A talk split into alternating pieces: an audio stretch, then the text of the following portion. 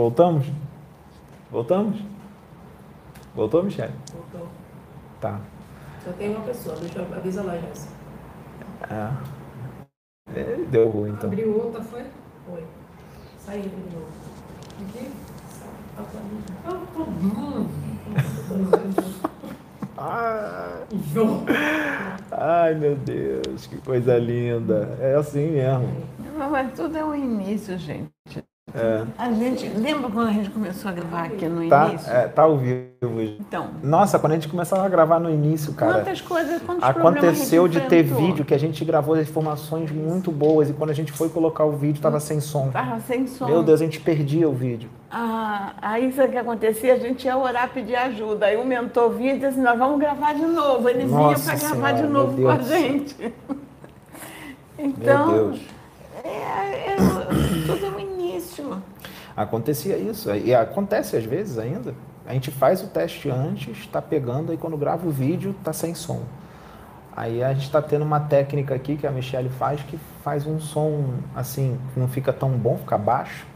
A pessoa tem que botar o, o telefone no ouvido, mas pelo menos a gente não perde o som, né? Isso Mas acontece. às isso aí vezes. sabe o que me faz lembrar também do início? Ah. Que às vezes os mentores sabiam que não estava gravando e continuavam até o final. Aí teve uma vez que teve um mentor que falou assim, eu sabia que não estava, mas nós fomos apenas para trabalhar o o- Ansiedade, da gente, paciência. A paciência. Eles É. falavam isso, para trabalhar a paciência, a ansiedade. Eles faziam muito isso com a gente. Fazer o quê, né? É isso aí. É assim mesmo. É aprendizado. É aprendizado. Tem dia que eu tô mais paciente, tem dia que eu tô menos paciente. Hoje eu tô mais paciente, hoje eu tô mais tranquilo. Né, Sônia? É. É, que espíritos como os meus, às vezes, não tem muita paciência, não, porque a gente gosta de chegar lá, Mas sai tem- fazendo tudo e vai embora. A gente não É, gosta muito de lenga-lenga, não. a paciência. Imagina se a gente A ficar gente assim vai, o tempo todo. sai fazendo tudo, fala tudo que tem que fazer e tchau. Meu filho, ó, que eu digo pra vocês, que seria do amarelo se, se só tivesse azul? É, é que porque eu, eu- eu- eu sou uma pessoa que eu tenho muita atitude. Eu sempre tive muita atitude e muita audácia. Então, pessoas que são muito audaciosas e têm muita atitude, elas são desse jeito. Elas vão lá, faz tudo que tem que fazer e, às- e às vezes não tem muita paciência. Então, eu tenho que estar sempre treinando isso. Eu tenho que estar sempre segurando isso. Né? Porque isso é uma característica do meu espírito, entendeu? Então, né? Mas eu tenho que trabalhar, né? A gente tem, Tem que que tra- trabalhar a Sim, trabalha, é normal. É, Bota. Olha para lá, para de. Não, é para você colocar as perguntas das pessoas. Controla a ansiedade. Não, só fui olhar ali, bota, bota as perguntas. Que é assim, gente. Bota o microfone aqui, ó, desse tá lado. Tu tá falando pra cá. que somos, tá? Eu não faço tipo, ó, não vou fazer tipo não, hein? Vou fazer tipo não, vou, vou mostrar quem eu sou. Não tem essa comigo não. Não tem essa comigo não, vou mostrar quem eu sou. Não sou perfeito. Olhar. Já, você tá me ajudando aí nas perguntas. Ah, beleza. Muito bom. a carroça aqui. A carroça. É, nós somos. É, a gente está no seguinte. planeta primitivo, né? Deixa eu só falar. É, Ok, Vamos esse fazer o aqui- seguinte, gente. É, vai colocando as perguntas a partir de agora, por favor, se vocês puderem. Porque tem muitas perguntas que ficaram lá em cima. Vai, é, Ah, vão colocando perguntas, né? isso, Repetir. botando aqui para eu poder estar olhando, tá? Beleza. Repetir as perguntas. Né, Titi? É. Já temos a primeira? Uma pergunta. Peraí, Tem algumas aqui. Pergunta. É, Carlene Leal. Pergunta de ontem, na verdade. Pedro, alguns médicos me falaram que eu tenho missão com mediunidade. Ah. Você pode me falar sobre isso? Espero uma resposta a tempo. Sinto que tem, mas não sei como. É, então, é, quantos médios, se vários médios estão dizendo, pode ser que seja isso mesmo, né? Não está vindo nada para mim agora com relação a essa moça. Não está vindo nada para mim. É realmente para.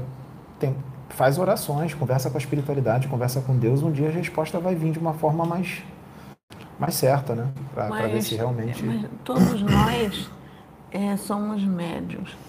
Todos É. nós. É, mas espera aí. É, é, todos são médiums, mas existem intensidades nessa mediunidade. Tá. Então, tem gente que eu- a mediunidade é tão fraquinha que parece que não tem. Então, deixa eu ter- concluir a minha colocação. É. Todos nós somos médios. E, e muitas das vezes a nossa mediunidade vem, não é para você trabalhar na espiritualidade, como eu estou falando assim, trabalhar nesse sentido que nós estamos dentro de uma de um trabalho religioso, um trabalho espiritual.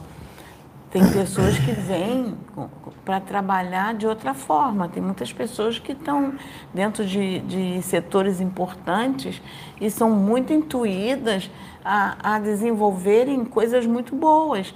Até, por exemplo, é, pessoas que são assistentes sociais, que, que têm uma mediunidade que às vezes ela não percebe que tem, mas tem. Ela é fortemente intuída e faz trabalhos lindos com a população. Posso falar algo?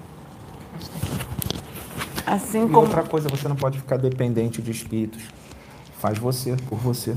Deixa eu só falar uma coisa, no caso para Carlene e Leal e para todos, que foi Carlene, Carlene Leal que fez a pergunta.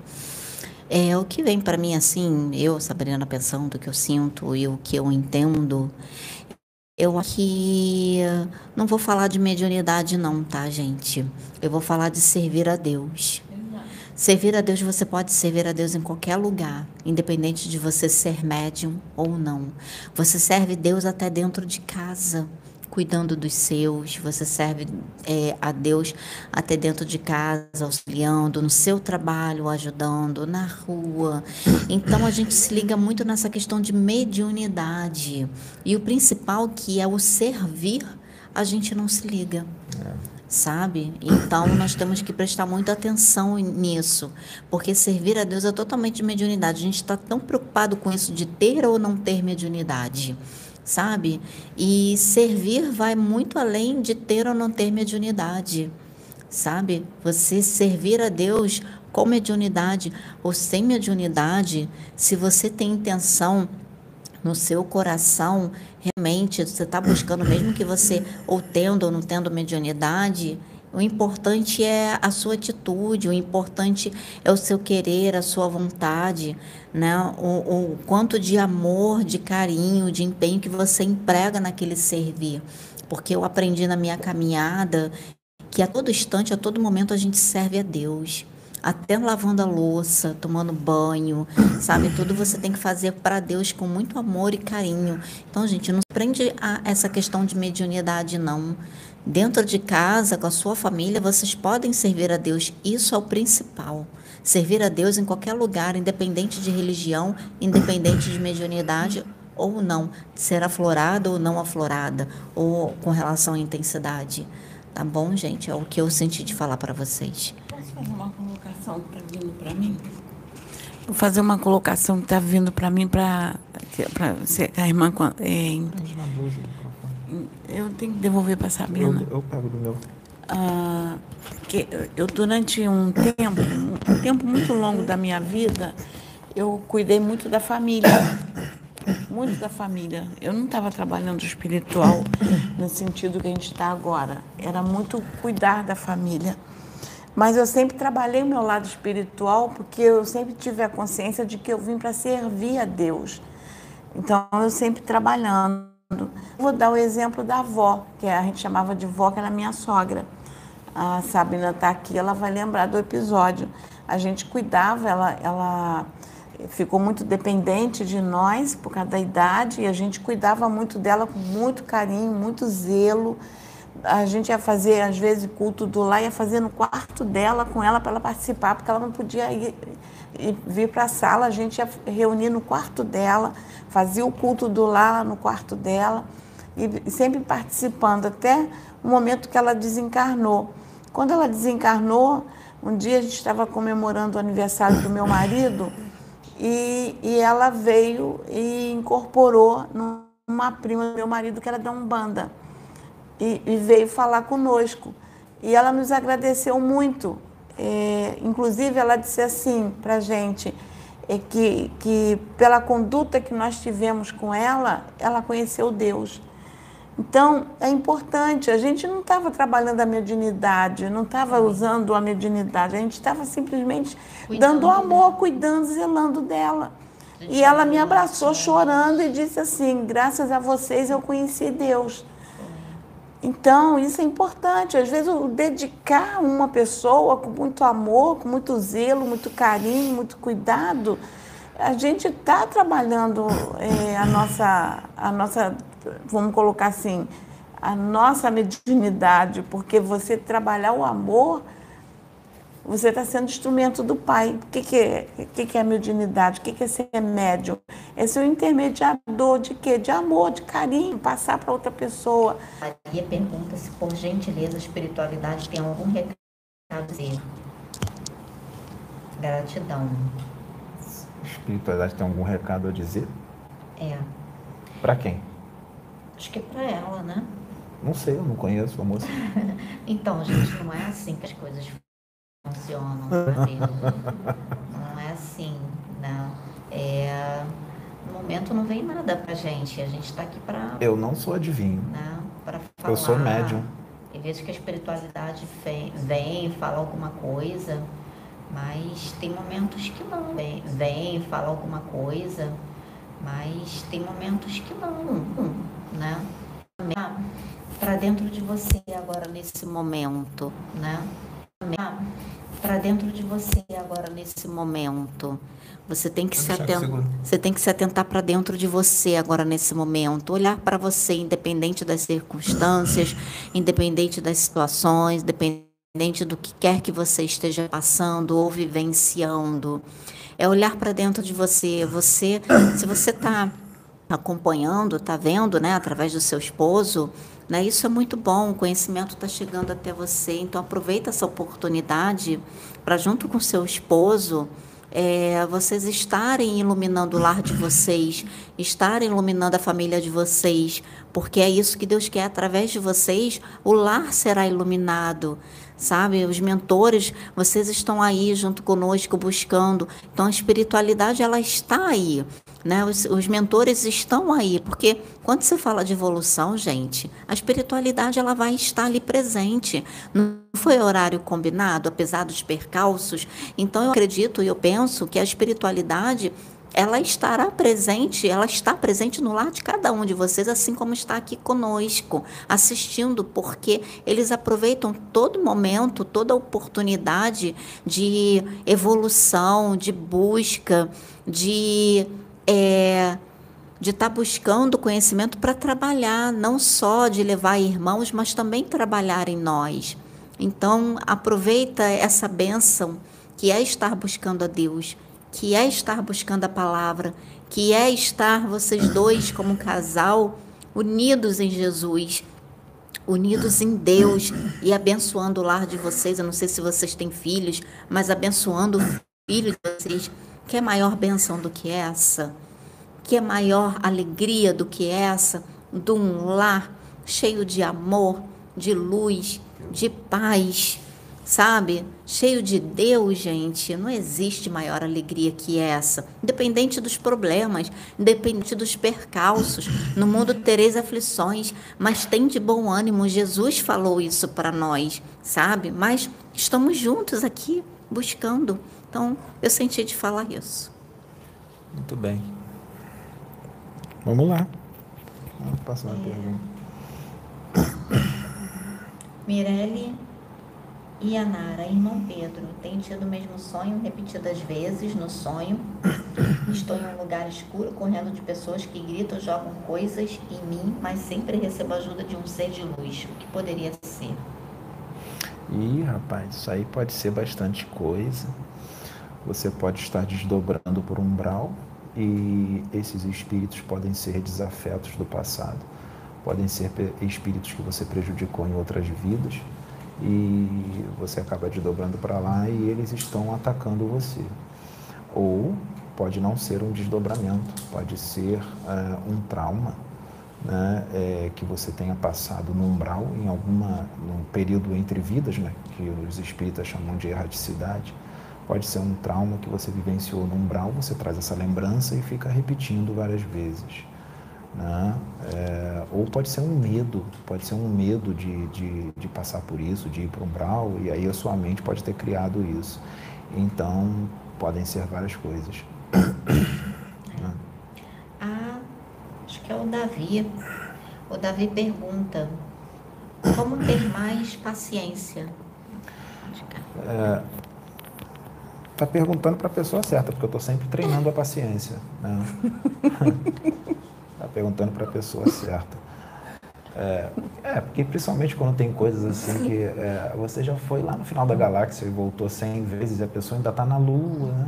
Aí, às vezes você enxerga muito mais profundo, você enxerga com 10 mil metros de profundidade, a pessoa só enxerga 100 metros, então você tem que ter muita paciência, né? É, cara, a forma que eu faço é me policiar, eu fico segurando. Às vezes tu tá sentindo ali aquela impaciência, mas eu vou, fico calado, fico calado assim, eu respiro fundo. Aí eu penso em Deus, aí eu falo, me ligo a Deus, paciência, paciência, paciência, paciência. Eu posso fazer com que aquilo também, eu posso criar com que aquilo se não, não se torne algo tão importante, mesmo que seja importante. Eu finjo que aquilo não é importante. Então não tenho por que eu perder a paciência, eu finjo que aquilo não é importante. Aí eu finjo que aquilo dali não vale nada o que está acontecendo. Aí eu vou aí eu consigo ter a paciência. Né? É, uma, uma, uma boa leitura né, de um livro que fala de reforma íntima, né, de um evangelho segundo o espiritismo, alguma coisa assim. Mas eu vou ser sincero com vocês, gente. Eu era bem mais impaciente. Bem mais. Eu era muito mais impaciente. Muito mais melhorou assim, acho que uns, sei lá, eu acho que deve ter melhorado uns 80%, porque era bem pior. Né?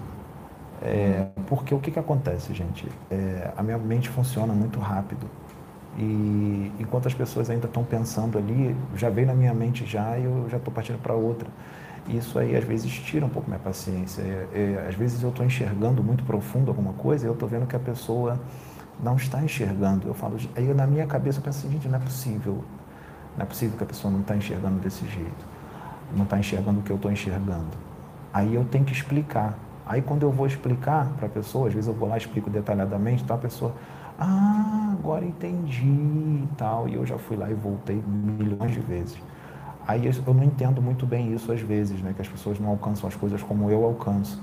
Então aí eu vou, acabo perdendo a paciência, entendeu? É, mas aí eu, eu, eu, eu venho treinando muito isso.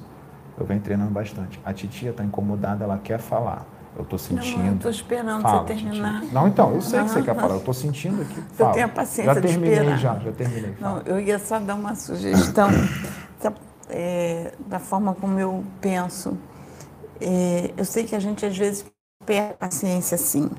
Eu, eu sou uma pessoa que procuro ter muita paciência, mas de vez em quando você perde. Eu tenho a mesma dificuldade que Pedro, minha mente funciona muito rápido, meu, meu pensamento, eu pego as coisas muito rápido. Mas uma das coisas que eu ponho em prática dentro de mim, que eu passo, paro para pensar o tempo todo, é assim: o que, que é ser um, um ser de, de sexta, sétima, oitava dentro desse A gente está engatinhando. Então eu penso sempre naqueles irmãos que são mais evoluídos que nós. Para eles a gente pensa devagar, a gente enxerga, É, a gente que nós enxerga. para eles nós somos carroça. É. Eles, e eles exercem a paciência conosco. É. Eu vejo muitos irmãos muito evoluídos que são tão amorosos, com tanta paciência com a gente, que eu olho e digo assim, gente, é, por que você é impaciente? Se irmãos que estão mais acima que nós têm tanta paciência conosco. É. Então eu fico pensando É, é, muito é uma- é bom pensar na- nisso. naqueles que são que estão numa evolução bem maior e são bem pacientes e amorosos. Eu fico pensando nisso, o quanto, o quanto ele tem paciência comigo, o quanto ele é amoroso comigo, o quanto ele tem compreensão. Então eu fico pensando naquilo que ele exerce para mim. Eu digo assim, mas eu, eu tenho que, que me esforçar para exercer para os meus outros irmãos que estão um pouquinho mais baixo. Eu tenho que me esforçar para isso, porque tem aqueles que estão com essa paciência comigo. Então eu penso, tanto que eu falo para o Pedro às vezes, Pedro, nós temos os irmãos que têm paciência conosco, nós também não temos todo o conhecimento do Não, universo, não porque nós ainda não vamos conseguir alcançar coisas que que está além da nossa compreensão, porque a gente ainda não está numa evolução para alcançar. É. Então, aí os irmãos têm aquela paciência, aquela paciência. Então, a gente tem Isso é que verdade. pensar nisso. Naqueles, honrar aqueles que têm paciência conosco. Então, a gente se esforçar para ter paciência com o outro. É verdade. É isso aí. Olha lá. É, tem, eu, eu li aqui um, um, comentário, uma pergunta também de uma pessoa e me senti muito forte de responder, né, apesar dele fazer essa pergunta para a Sônia e para o Pedro, mas eu senti muito forte de responder. O Luciano Bertini. Luciano Bertini ele diz assim: Oi, Sônia e Pedro. Tem alguma palavra para ele. mim? Eu estive aí já há um ano e desde então obedeci as diretrizes que me foram dadas. Ah, a palavra que veio no meu coração fortemente para você, Luciano, é que no amor de Deus e nos seus ensinamentos, você seja baseado no amor de Deus e nos ensinamentos, que você seja abençoado em tudo que você realizar. Tá? Foi isso que veio fortemente para te falar. Que a luz de Deus, a luz de Jesus, possa iluminar o seu caminho e que no amor de Deus e nos, seu, nos seus ensinamentos, nos ensinamentos que Jesus nos deixou, você seja abençoado, você possa ter bom êxito no que você realizar, no que você for realizar dentro desses princípios. É isso aí.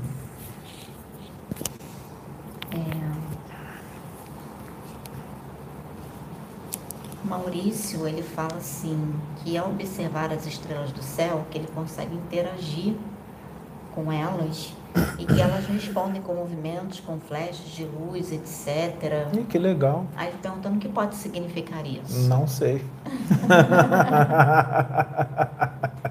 Isso nunca aconteceu comigo. A Patrícia Nunes. Patrícia Nunes ontem fez uma pergunta também, lembro dela. É, desde criança ela sentia um espírito que vigiava ou protegia. Ela não sente faz tempo, mas ela gostaria de saber o que seria. Ela é sensitiva, sou sensitiva e tenho um amor incondicional. Sou sensitiva e tenho um amor incondicional pelos animais. Legal. Poderia ser uma missão? Poderia ser um protetor. Né? Você está sentindo a presença dele, ele gosta da sua companhia. Pode ser algum espírito que gosta da sua companhia e está ali contigo. Pode ser um espírito da natureza que gosta de estar do seu lado. Pode ser um amigo de outras vidas que você possa ter feito muito bem a ele e hoje ele está como teu espírito familiar. Ele está ali do teu lado ali, te intuindo para coisas boas, né? zelando por você, emanando boas vibrações, tá? O Renis Andrade. Insetos têm consciência? Os insetos que você diz não são os insetos extraterrestres, não, né? São os insetos daqui da Terra, os animais. É, É, insetos, sim, insetos. Sim, sim. O- o- o- os insetos, eles têm a, a- a- aquela, são, vamos dizer assim, é, os animais, existem é, níveis evolutivos, tá? Entre os animais. Por exemplo, a evolução de um inseto é diferente da evolução de um cachorro, né? A evolução de um inseto é diferente da evolução de uma baleia, né? Né? Vocês percebam que esses animais, tipo uma baleia, um golfinho, parece até que a gente, né? São bem inteligentes, têm, têm os sentimentos, as emoções bem afloradas. É, então a consciência do inseto ali, ela está bem, bem adormecida ainda, né? Está muito adormecida, né? Tá, tá quase que adormecida, né? Mas ela está desperta, mas muito pouco, né? Muito pouco. Então ele, ele age de uma forma completamente instintiva. Ali é completamente instintivo. Ele vai evoluindo, né? O inseto morre, aí renasce o inseto novo, fica assim durante um bom tempo e ele pode depois é, encarnar como um animal mais evoluído, mas ele não tem como, aquele espírito não tem como, ele não tem como ser todos os animais, né, gente? Todas as raças, não, não tem necessidade disso. Quando ele atingir a evolução dele necessária, ele vai transcender e vai virar um elemental da natureza, né? É, e assim vai, tá? A consciência do inseto ela é totalmente instintiva, né? Tá? Vai lá. É, Luiz Martins, boa noite. Foi trazido a matéria através de Rubens Saraceni alguns graus de magia. A espiritualidade já trouxe alguma informação a vocês quanto ao, ao assunto? Gratidão. Graus de magia. O que, que seria graus de magia? Seria, é, explica melhor isso. Assim, ah, o que eu, eu gosto muito de ler os livros do Rubens Saraceni. Uma das coisas que me chama muita atenção nos livros de Rubens Saraceni é que ele mostra é, não só essa questão né, de muitos conhecimentos sobre divindades, sobre tronos, tudo isso, mas principalmente os livros em que é, tem as, as psicografias daqueles espíritos que estão no umbral, né, que trabalham nas trevas, que atuam nas trevas, e o que me chama a atenção que é com relação à lei divina, como Deus está presente em tudo, sabe? Como Deus ele usa as trevas para poder estar atuando nas trevas e como esses espíritos eles é, não assim muitos que ah, atuam como muitos ah, os ceifadores quando se manifestaram aqui para falar sobre o trabalho deles nas trevas e aí ah, é, eu fiquei bem assim feliz porque a gente ainda não tinha tido contato eh, com os livros do Rubens Saraceni. A gente foi ter contato depois da manifestação dos, ceifa- dos ceifadores. E aí isso só mostrou para a gente eh, esse conhecimento, eh, essa atuação desses irmãos, desses espíritos, e até mesmo humanos, como eles mesmos falam, espíritos que desencarnam e já tem um, um certo, um- uma certa evolução e eles vão trabalhar nas trevas, não que eles tenham feito mal alguma coisa, mas que a atuação deles é nas trevas, na, na linha, né, o, o, é, Ogum, né, na parte da justiça, na parte da lei, o que quer que eles vão fazer lá, vão trabalhar, a forma como eles vão atuar. Então, eu achei muito interessante isso. Eu gosto muito dos livros do Rubens Saraceni nesse sentido, sabe? De mostrar, trazer essa realidade para gente e que a gente acaba perdendo esse medo das trevas, passa a conhecer verdadeiramente o que é as trevas e entende que o caos, na verdade, é esse meio aqui que a gente vive, é a humanidade que nós estamos. É onde existe verdadeiramente a dualidade. E a gente passa a entender é, o que é as trevas e como esses espíritos que trabalham para a lei, para a justiça divina, atuam nas trevas. E passamos como os Exus, pombagiras, e passamos a ter mais respeito por eles. Então, gosto muito de ler o livro do Rubens Saraceni, porque eu passo a entender mais sobre o trabalho dos Exus e trabalho também é, dos espíritos que servem aos trabalham na, na- com os orixás, né? Trabalham na linha de cada orixá. Então é bem interessante isso. Eu tenho aprendido muito com relação a isso e cada vez mais perdido é, o medo pela ignorância é, do que verdadeiramente acontece nesse outro plano que a gente foi ensinado para a gente a ter medo. Talvez, talvez ele queira, queira se referir à parte dos livros em que ele fala da, da simbologia, simbologia das velas, de, de, de todo esse, esse ritual que ele esteja se referindo como magia. É, só que aqui na plataforma A gente não a gente não utiliza isso, a gente nem é uma área que a gente nem mergulha muito, porque é, eu já andei vendo alguns livros, mas não é a nossa. Na prática universalista, a gente tem abolido mu- muito Ritual. desses rituais. Ritual são técnicas espirituais primitivas. É, eu sei que muita gente não gosta de ouvir isso, mas é, esses rituais, muitos desses rituais, são muito primitivos, eles não são necessários. É, a magia é toda mental, não precisa de muletas psíquicas, isso é coisa de planeta primitivo. Tá? Mundos avançados não fazem rituais, é, humanidades avançadas, humanidades evoluídas não fazem rituais. Isso, essas são características de humanidades primitivas. Tá? Ah. André Music. Pedro, fala sobre viagem astral para sair da Matrix. Você não formulou bem essa pergunta, mas eu vou tentar te ajudar. Viagem astral é o famoso desdobramento, né? a projeção astral ou projeção da consciência, bilocação da consciência, arrebatamento do espírito. Né?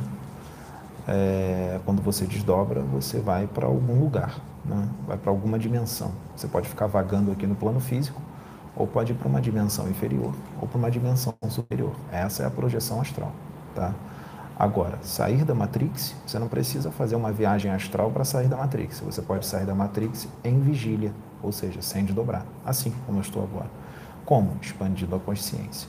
Você expande sua consciência através de todos os ensinamentos que estão sendo dados aqui em outros lugares. Na internet tem outros lugares que tem outros canais que ajudam bastante na expansão de consciência, livros, né? E aí você sai da Matrix, mesmo estando na Matrix. Você vai viver na Matrix, mas você já expandiu sua consciência. Você sabe que há muito mais além da, do Maia, da ilusão, né? do plano físico. Vai lá.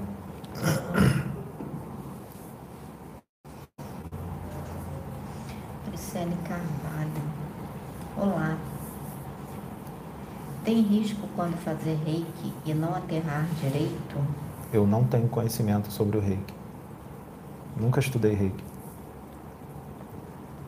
É, quem pode depois, um dia, é, tá falando um pouquinho sobre o reiki é a Claudinha. A Claudinha, A Claudinha tem conhecimento, uma das médias um aqui da casa. Ela pode né, gravar um vídeo falando sobre próxima- reiki. é. Ou numa próxima live, ela participar aqui conosco, se ela quiser, claro. Para estar falando um pouquinho sobre o reiki, né? Que ela é, ela tem a prática do reiki. Ela é reikiana. Bom? Então, vou estar falando com ela. Se ela não quiser participar de uma live, por vergonha, que ela é bem tímida, tá, gente? Mas aí eu sei que ela está assistindo. E aí, na, qualquer coisa, ela grava um vídeo falando sobre isso.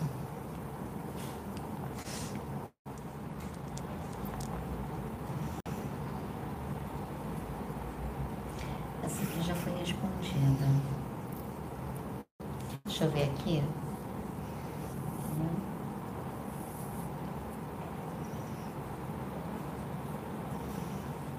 Canta alguma Tia coisa aí, Sônia, titia. Ó, Hum, eu que sou um Pra gente desastre não ficar calado. Tia Sônia, você é maravilhosa demais. Hum, que Seu amor é lindo. contagiante, sua sabedoria é gigantesca. Eu Mestre Yoda, né? pararia horas e horas conversando com você. Lê para ela, Sabrina. Acabei de ler, Lidiane Saldanha. Acabou de ler. Não, eu quero Lidiane Saldanha. agradecer pelo carinho. Muito obrigada pelo teu carinho. Tia Mestre Yoda. Cristiano, Casadia, boa noite. Pergunta: Como combater, se prevenir de magia negra e trabalhos enviados pela própria mãe? Obrigado. É, uma forma de você se prevenir da magia negra é você não fazer mal a ninguém, que isso vai, isso já vai ajudar bastante a ninguém fazer magia negra para você. Ah, agora, mesmo você não fazendo mal para alguém, você pode sofrer magia negra. Por quê? Por inveja. As pessoas podem te invejar por algum motivo, eh, podem invejar a sua felicidade, sua alegria, suas materiais, seu emprego, pode invejar muita coisa, seu corpo e ela pode mandar magia negra para você. E não necessariamente ela precisa riar alguma coisa numa encruzilhada ou ir num centro que faz essas coisas.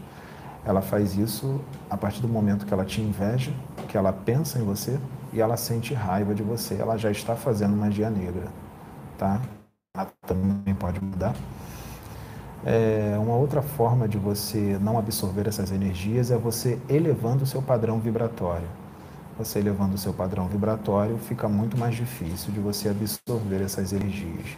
Elevar o padrão na serenidade, você evitar é, é, absorver essas energias de energias densas, né, de magia negra. Vamos lá. Sim. É, a Margarete Andrade, ela falou aqui, comemorando com vocês o meu aniversário hoje nesta live magnífica. Muito bom, parabéns. Parabéns, Margarete. Felicidades, que Deus te ilumine cada vez mais e abençoe. Isso aí. Ah, passa aqui, tem perguntas, perguntas repetidas. Sim, sim. Ó, mais uma, Sônia. Tanto nesse de dar um Ai, abraço. Sônia. Eliane Monteiro. Não, obrigado pelo carinho. Deixa eu ver aqui. Isso dá uma força pra gente, você nem imagina. É. Como ajuda a em, gente. em meio a tanta incompreensão, né? É, meio tantas lutas, você- eles nem imaginam É. como fortalece a gente, dá uma força.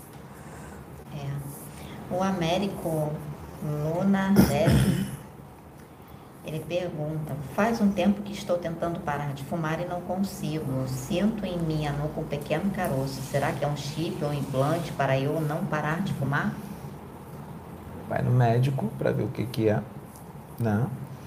É, esse carocinho pode ser um cisto, né?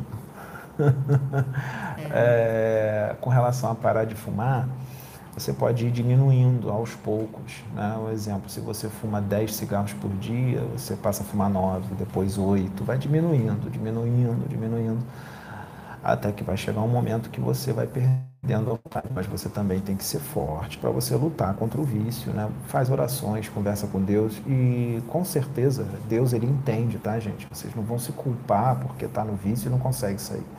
Deus compreende, leva um tempo, cada, cada um tem uma resistência. Tem gente que consegue largar antes, tem gente que consegue largar, demora um pouco mais de tempo para largar, né? E tem coisas que a gente nem consegue mudar nessa encarnação, mas não podemos desanimar, né? Porque nós teremos muitas oportunidades, mas não é por causa disso que a gente vai ficar estagnado, né? O ideal é você se esforçar ao máximo para você re- eh, retirar esses vícios, né, as paixões e tudo mais. Esse, esse é o ideal, né? Porque quando você desencarna, se você tiver com um vício muito forte, lá no plano espiritual, o vício ele é bem tem mais corpo, você vai acabar obsediando as pessoas, os encarnados que fumam. Você vai acabar eh, se- entrando num processo de simbiose espiritual com essas pessoas, você vai vampirizá-las, você vai prejudicá-las. Então, o ideal é você lutar contra isso agora, né? Vai fazendo como eu te disse, vai largando devagar, né? É, se você se achar, achar que você deve, tem várias outras técnicas. Pode ir numa igreja evangélica, pode ir numa igreja católica, no centro de Umbanda, centro espírita, fa- faz orações, pede para orar você. né? Isso ajuda, mas não vai resolver. O que vai resolver mesmo é, é você lutar contra isso, tá? Esse é o principal.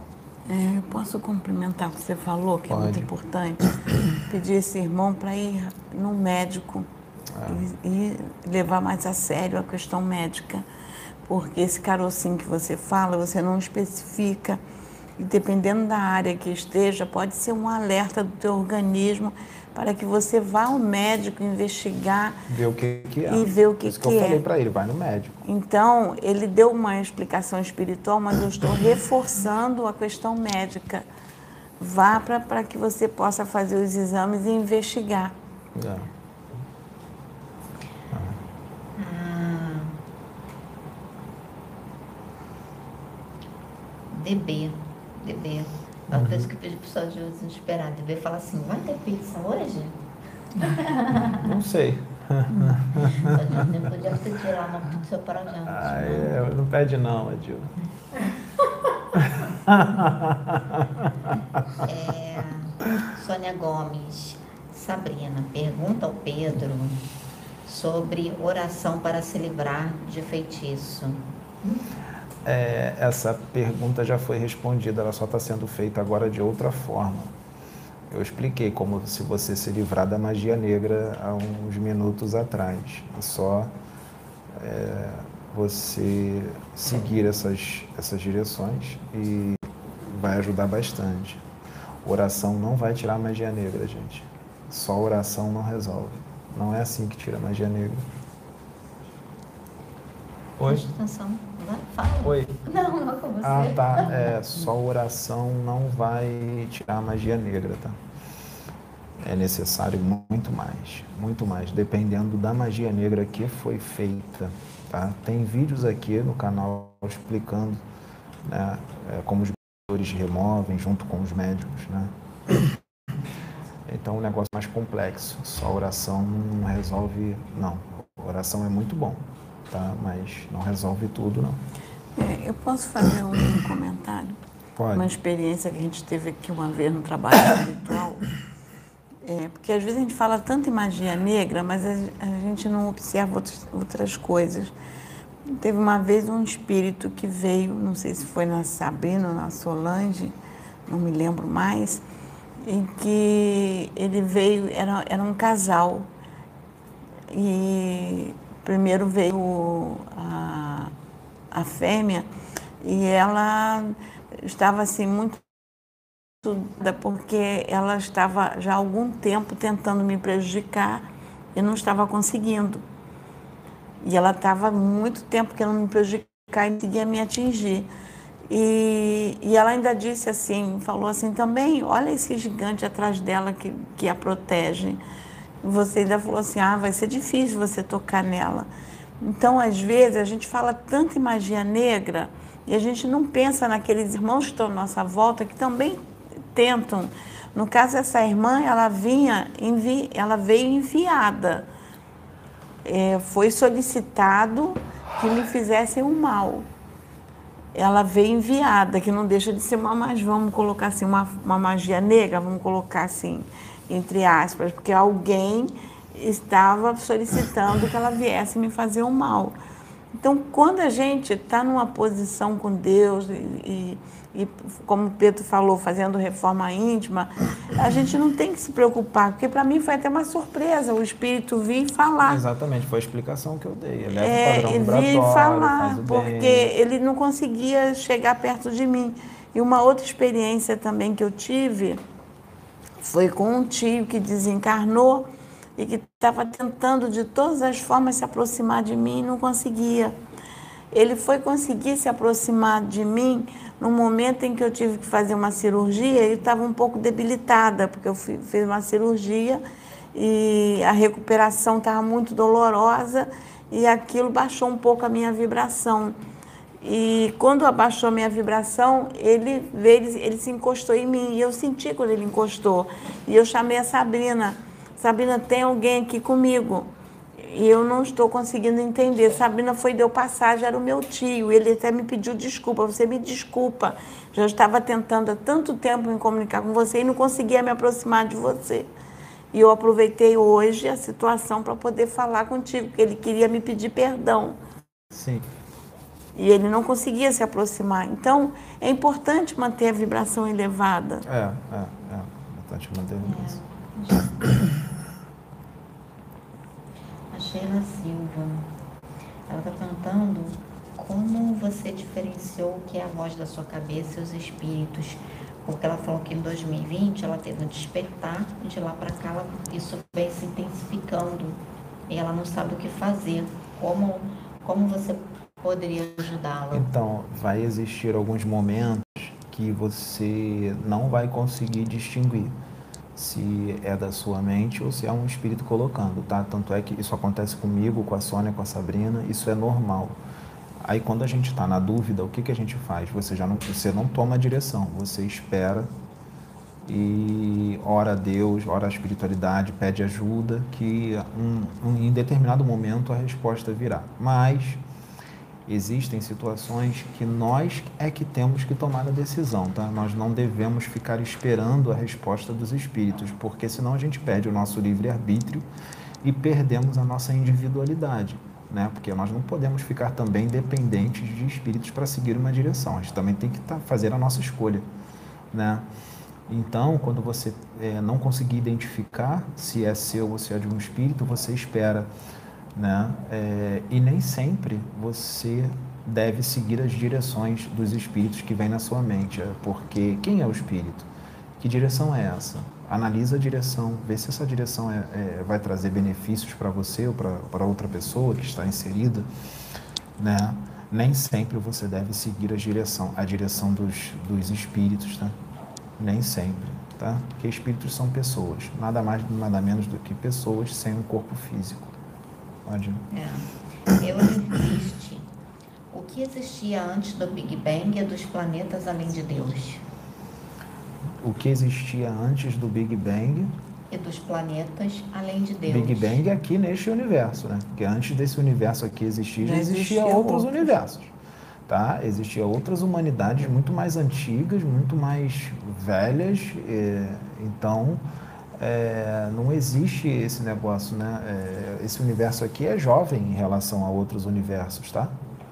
É bem jovem, tá? Assim como o nosso planeta, planeta Terra, né? Até mesmo o sistema solar. Fala. É Maurício Trindade. Ele pergunta: os insectoides, insectoides são seres de luz ou não? Já vi um quando tinha oito anos e fiquei com medo. Você ficou com medo porque ele tem a aparência de um inseto. Imagina você ver um formigão de 3 metros de altura na tua frente. Imagina você ver um louva-a-Deus de 2 metros e meio na tua frente. Você vai ficar com medo. Ele é diferente da aparência humana que você está acostumado. Por isso que muitos deles eles podem plasmar uma forma é, que, você vai, que você não vai ter medo. Né? Por exemplo, para uma criança, um inseto não vai se mostrar como um, como um inseto para uma criança. Ele vai se mostrar como um, um brinquedinho, um, um boneco de, de um desenho animado que a criança gosta. Ah, a criança gosta do perna longa. O insetoide vai se mostrar para ele como perna longa. Aí ele vai adorar. Aí ele dá as direções para a criança que ele que- quiser, que, que faz o que tem que fazer. É, Agora, se existem insetoides do mal, eu não sei te informar, porque o contato que eu tive com os insetos eram todos extremamente amorosos, tá? Extremamente amorosos. Eu já tive contato com uns que tinham formato de formiga e eles eram muito amorosos, muito mesmo. Nossa, que amor era aquele, né? forma de formiga. Tive eh, contato com louva-a-Deus, tá? louva-a-Deus muito amoroso também, tá? Foi um contato bem rápido, tá? Não foi profundo, mas é, muito amoroso, tá? Agora, insetos, é, é, vamos dizer assim, do mal, né? Vamos dizer assim, eu nunca tive contato, não, tá? É, a Aline Gleice, ela diz o seguinte: tive um surto psicótico. Me foram revelados aspectos reais do meu espírito, ou veio na minha mente somente coisas da minha imaginação ou obsediações? Pode ser, a sua pergunta já te responde, pode ser muita coisa, pode ser tudo isso ou pode ser outras coisas, né? O certo seria você, já surto psi- psicótico, primeiramente, seria você ir no médico, né, para poder estar eliminando as causas com Isso, é, é, é ideal a gente sempre ir no médico, né? Primeiro, o ideal Primeiro, é, é sempre você ir no médico primeiro para ver o que, que é, tá? E tem coisas que você vai ter que associar o médico né, daqui com a espiritualidade, os dois juntos, né? Em conjunto, né?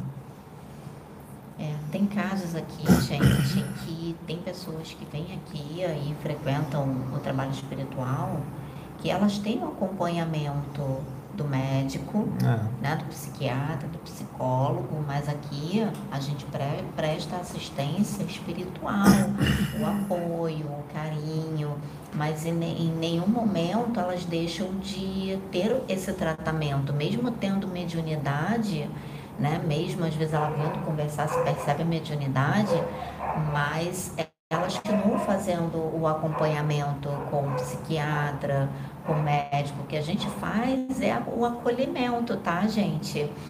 É carinho, dar afeto, é o escutar, é ouvir, é tá fazendo, você tá orando, tá? Então, os dois, como o Pedro falou, é muito importante, é, tá, primeiramente, antes de você buscar é, uma casa espiritual, né, você buscar primeiramente o médico, ou você busca a casa espiritual, mas também busca o médico, tá? Para poder saber realmente o que, que é e tratar as duas causas, tá bom?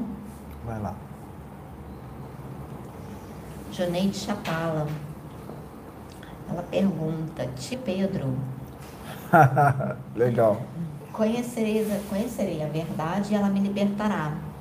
Como descobrir o melhor caminho para eu colocar a minha fé em prática? Para você colocar sua fé em prática. É. Ué, é só você treinar é, com relação às coisas que acontecem no seu dia a dia. Por exemplo, quando acontece alguma coisa ruim com você, alguma coisa que você não gosta, você vai treinar a sua fé nesses momentos. Porque quando acontecem coisas boas, aí é muito fácil ter fé. Agora, quando acontecem as coisas ruins, você não vai ficar reclamando, né? Porque tudo tem um propósito, um porquê. A coisa ruim que aconteceu, você pode ter causado e você nem percebeu que você causou, porque toda ação tem uma reação algo que parece ser ruim para você, mas para o universo não é, porque você pode estar tá, tá acontecendo aquela situação ruim por causa de um débito do passado que você está precisando pagar, né? E é nesses momentos que acontecem essas situações difíceis, vamos dizer assim, não vamos dizer coisa ruim, vamos dizer que é um desafio. Esses desafios, né? Aí é que você vai exercitar a sua fé, né? A sua fé em Deus, de que você vai entender que aquilo ali está acontecendo porque tem algum motivo, tem um porquê. Sempre tem um propósito, um porquê e você não vai ficar reclamando, porque se você reclamar, aí ferrou. Se você reclamar, aí você clama aquilo duas, três vezes. Aí aquilo ali pode piorar. Não reclama. É, é algumas coisas eu sei que em alguns momentos é difícil você não reclamar, mas o ideal é a gente não reclamar das coisas que acontecem, senão piora a situação, tá? Posso fazer uma colocação? Pode e se conhecer a verdade e ela nos libertará. É bem, vai bem mais longe do é que nós imaginamos. É mais amplo do que a gente imagina. É, é. Começa por se conhecer. Tem gente que fala isso, então, conhecereis a verdade e ela nos não libertará. Não fique buscando uma verdade fora de é, você. Mas é a verdade a, da pessoa, verdade às vezes. dentro de é. você, a tua verdade. E procura se conhecer. E isso vai trabalhar a tua fé. É, a verdade, às vezes, é a verdade da pessoa, às vezes é a interpretação da pessoa, mas nem sempre aquela verdade que a pessoa acha que é uma verdade é uma verdade. E nem sempre a interpretação daquela pessoa é a certa. E na maioria das vezes não é a certa, ainda mais nesse planeta aqui. Né? Então, é, as opiniões, né, as interpretações de alguma, alguma pessoa, por mais que ela tenha muito estudo, não pode constituir lei. Tá? Não pode constituir lei. É. É, Anderson Sávio. Boa noite, Pedro, Sabrina, Jace e tia Sônia, viu, Jace? Lembraram de você. É, tá atrás da câmera, Jace. Podem nos falar sobre os três dias de escuridão que é relatado por Nossa Senhora de Fátima? Isso aí é complexo porque nós não sabemos quando isso vai acontecer. Né? E, e de que forma será? E de que forma será. Então, é, o, o, planejamento na espiritualidade pode mudar, pode ser que nem aconteça. Se, se, se assim Deus decidir se tiver que acontecer, é, toma, as, toma as precauções que você tem que tomar. Faz a sua reforma íntima. Não se preocupa com isso agora. Faz a sua reforma íntima. Né? E acontecendo, você, se isso acontecer, você vai ficar na sua casa quieto e espera aquilo passar, né? E deixa na mão de Deus, porque tem coisas que nós não, não, não vamos conseguir controlar, né? É, essas coisas nós não vamos conseguir controlar, tá? Às vezes a gente se preocupa muito, gente, com cataclismo, com tsunami, com furacão. Você vai estar aonde você deve estar. Tá? Você vai estar, a espiritualidade vai conduzir você aonde você tem que estar. Então não se preocupe com isso. Faz a sua parte, faz, é, se melhora, evolui e o resto deixa na mão de Deus. Tá? Não se preocupa com isso não. Vai. Ricardo Nascimento. Ah. Adorei isso aqui. Eu, tenho que falar. Vou falar, tá, Ricardo? Que eu gostei muito aqui da que você falou. Fala aí. Olá, pessoal. Pessoal, tem duas perguntas. Primeira, a barba igual de Jesus? Ai, Deus. Adorei, gente. Aqui, é, às vezes, eu, eu, já aconteceu de eu deixar minha barba crescer. Né? Mas a minha barba, ela é muito rala, ela é muito falhada. Quando eu já fiquei uma vez três semanas sem fazer a barba, e quando eu fico muito tempo, começa a aparecer um monte de buraco, né? E o pelo da minha barba é fino.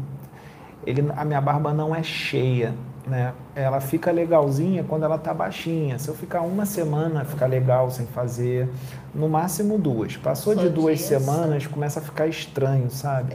E me incomoda também, eu não gosto muito, fica me incomodando. Às vezes coça, aí eu não aguento, eu vou lá e faço, entendeu? Hoje é sexta, né? Amanhã faz uma semana que eu fiz, então ela tá bem ralinha e tal. Eu acabo fazendo uma vez por semana, até porque se eu fizer duas vezes ou três vezes, eu fico com o rosto todo cortado, porque minha pele é muito sensível. Eu fico com o rosto todo marcado, todo cortado, mas eu não pretendo deixar minha barba grande assim, não, porque eu não gosto muito, não. Mas é, o meu espírito, ele, ele tem a barba grande. A Sabrina já viu o meu espírito, É, o com alguns espírito médiums aqui. Tem. Já Nossa, viram. a barba do espírito dele é desse tamanho, gente. eu vi. É desse Chega lá, eu tamanho. vou fazer quando eu desencarnar. Mas eu vou falar uma coisa pra vocês. Eu, eu, eu- quando a barba dele fica grande, eu não gosto não. Não gosto não porque me arranha toda. Não, mas grande não arranha. Quando ela tá pequenininha é que arranha, porque aí fica espetando muito. Quando tá grande assim, ela já não arranha mais. Não, mas também se ficar maior do que isso, arranha sim. É? É. Ah, tá. É, segunda pergunta dele. Há algum trabalho semelhante ao de vocês em algum outro país? Gratidão pelo amor e dedicação de O vocês. universalismo já vem sendo pregado por várias pessoas. Tem outros trabalhos universalistas aí, mas presta atenção numa coisa, olha só. O universalismo é expansão de consciência. Quem é universalista tem bem mais expansão de consciência. Mas cada um tem um nível de expansão consciencial. Então, por exemplo, vou dar um exemplo. Pessoas universalistas de outra casa podem não aceitar, por exemplo, muitas coisas que acontecem aqui nessa casa universalista. Por quê? Porque a expansão de consciência das pessoas que estão aqui é maior do que a expansão de consciência das outras pessoas que estão na outra casa universalista. Porque não quer dizer que eles são universalistas, que eles têm a mesma expansão de consciência que a gente, tá? Então eles podem ser universalistas, mas a expansão de consciência dele vão, vai só até aqui. Ou então, e a nossa vai até aqui. Ou a nossa vai ter até aqui e a deles vai até aqui. Então, de, é, a deles pode ser maior e a nossa menor, né? vice-versa. Né? Então, mas o universalismo é o, é o futuro. Né? O futuro do planeta Terra é o universalismo, porque é, não é religião, entende? Não é religião, é, é- é muito mais do que isso. Tá? É o Maurício Trindade. Ele fala que ele recebeu uma informação da espiritualidade que em março de 2021 ele atingiu a vibração crística. O que isso pode significar? Isso Maravilhoso, significa? você pode atingir a vibração crística e você se tornar um Cristo, com certeza, pode. É, é- é quando você adquire o amor universal, né?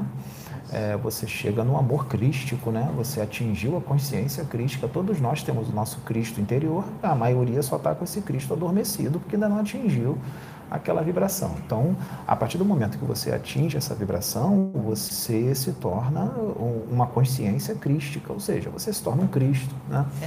Seu Cristo É, interno. isso, só que não para por ali. Ali quando você atingiu, acabou de atingir, você está começando agora. Então você Tem não, você não é perfeito, né? Você vai continuar tendo alguns defeitos, né? Você pode perder uma paciência. As pessoas acham, ah, você se tornou um Cristo, então você não pode perder a paciência nunca.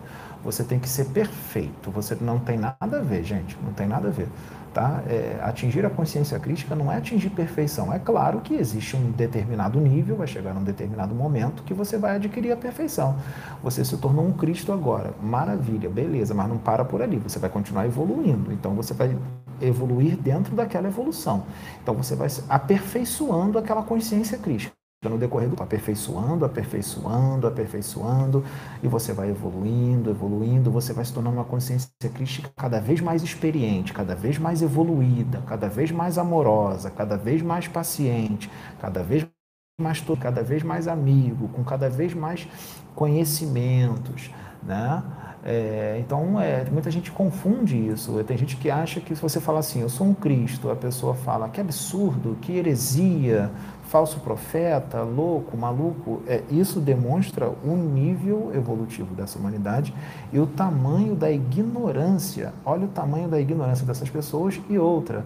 O orgulho, porque não aceita nada acima de si. Isso é orgulho, não aceitar nada acima de si, nada mais evoluído do que você não admitir, né? Olha a visão estreita, a visão de universo totalmente distorcida, né? Totalmente ignorante, né? Porque eh, esse tipo de comentário demonstra que a pessoa não conhece nada do universo, a pessoa é totalmente um ignorante espiritual, é, é, é, di- distorce toda a realidade espiritual e cria o seu sistema de crenças, as suas doutrinas e age como sua forma de pensar, como as suas convicções, as suas doutrinas fossem verdadeiras e a única expressão da verdade. Isso é orgulho, isso é arrogância.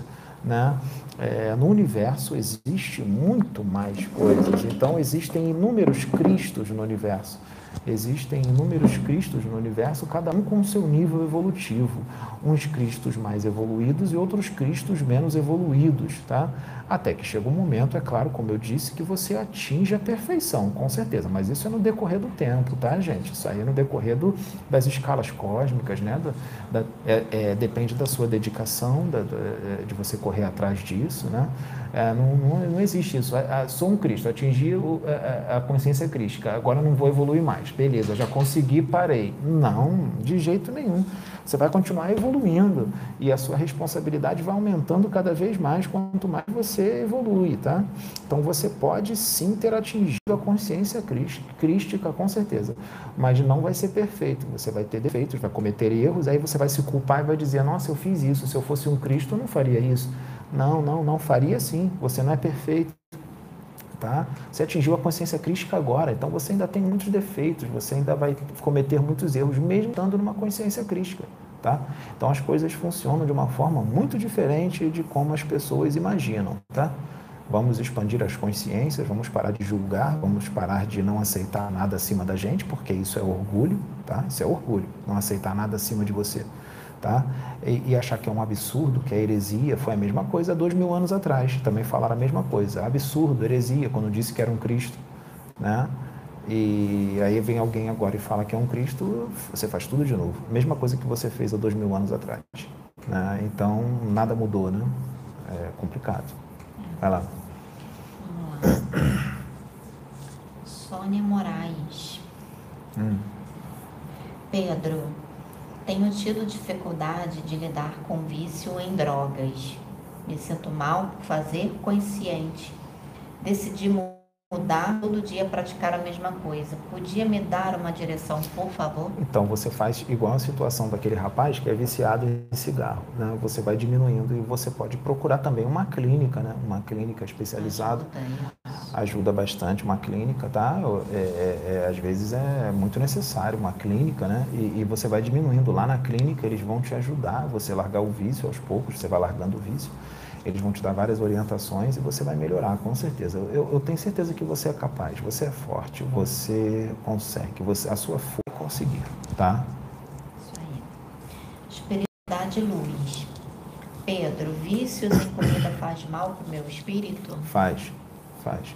Tudo que é em excesso faz mal, tá? Se você tiver vício em comer, é como se fosse um vício no cigarro, como se fosse um vício em alguma droga. Quando você chegar no plano espiritual, você vai querer continuar comendo, só que você não vai ter mais corpo, então você vai obsediar as pessoas que gostam de comer. Você vai se acoplar nelas e você vai entrar num processo de simbiose com essas pessoas, porque você vai querer sentir a sensação do alimento, né? E, e você vai se tornar um obsessor. Então, o ideal é você começar a controlar agora na encarnação, para que isso não aconteça quando você desencarnar e você não passar por esse sofrimento e não fazer com que outras pessoas também sofram, tá?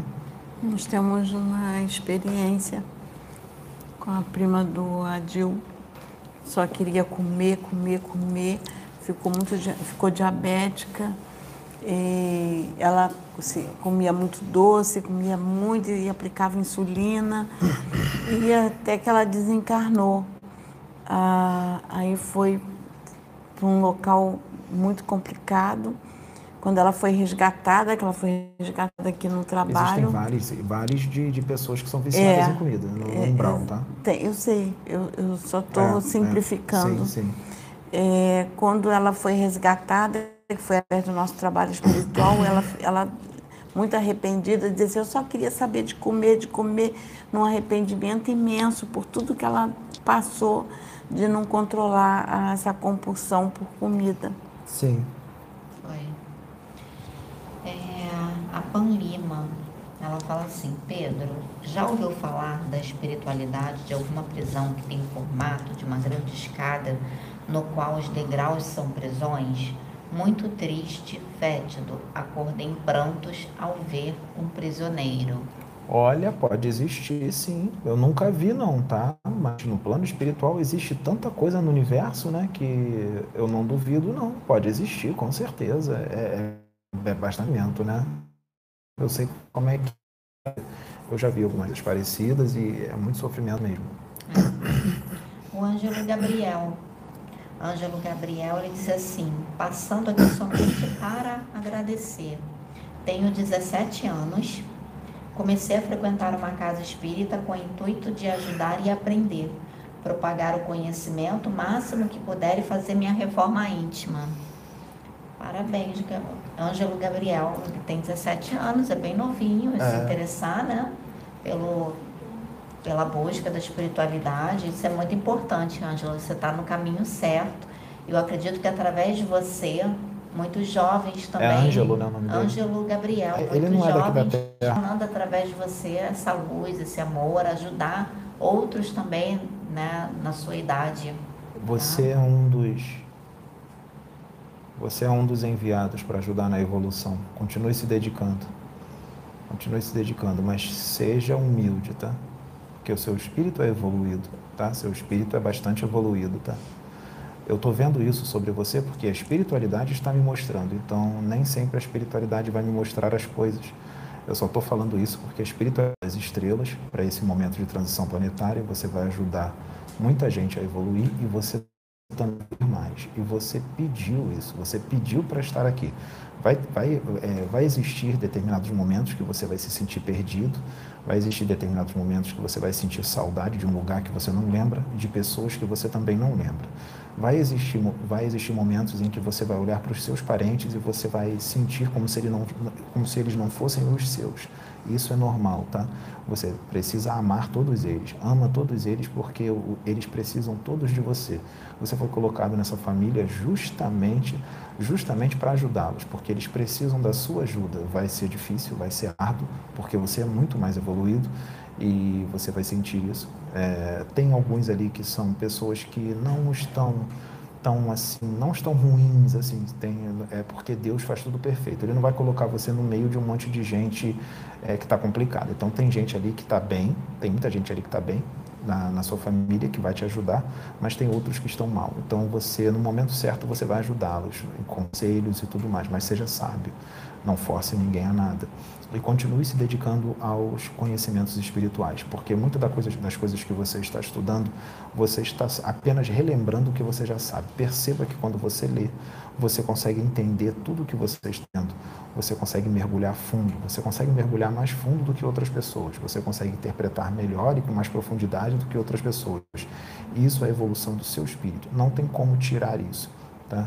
É, pode acontecer de algum centro espírita, alguma outra casa, é, os médios dessa casa te invejarem. É, isso é normal, isso é do nível evolutivo deles. É, não quer dizer que eles são médiums, que eles são extremamente evoluídos. Nem todos os médios são evoluídos. Na verdade, a maioria dos médios são espíritos extremamente endividados e rebeldes. Então, é, se sentirem inveja de você é normal, é do nível evolutivo deles, tá? que são muito atrasados e muito pouco evoluídos. Compreenda isso e ame todos eles e ajude-os a, a evoluir também. Tá? Eu estou te falando isso porque está sendo passado para mim. Tá? Então você se dedique, mas eu vou repetir: cuidado com a vaidade. Tá? Você é jovem e se a vaidade entrar, por mais evolu evoluído que você seja, se você ficar vaidoso, você vai sintonizar com os espíritos das trevas. E eles estão loucos para te pegar, para te usar como médium dos desmandos deles. Isso é normal.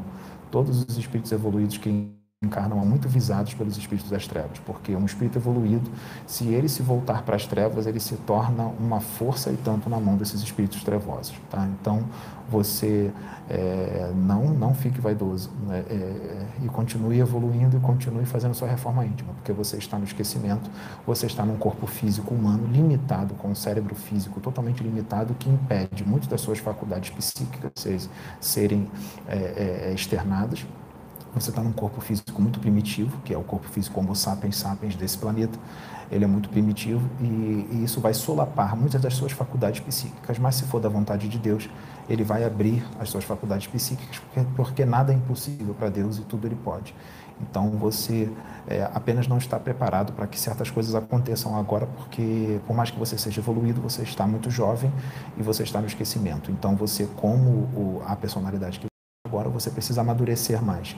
Tá? A personalidade de agora precisa amadurecer, não o seu espírito. Seu espírito ele vai, ele já é evoluído, mas você na personalidade que você está agora, você precisa amadurecer, porque você ainda é muito jovem. Então continua nessa dedicação que você está no caminho certo. Tudo bem? É só até aqui. Só. Vamos lá. Janaína Fernandes.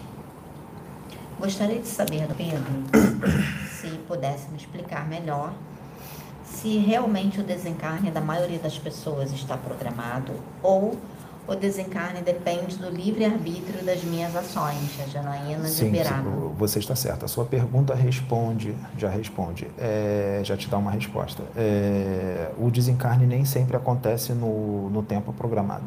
Você pode retardar esse desencarne ou você pode adiantar esse desencarne. Depende muito das suas atitudes das suas escolhas. E existem também as fatalidades, tá? Existem fatalidades que podem ocorrer e você desencarnar antes do tempo, tá?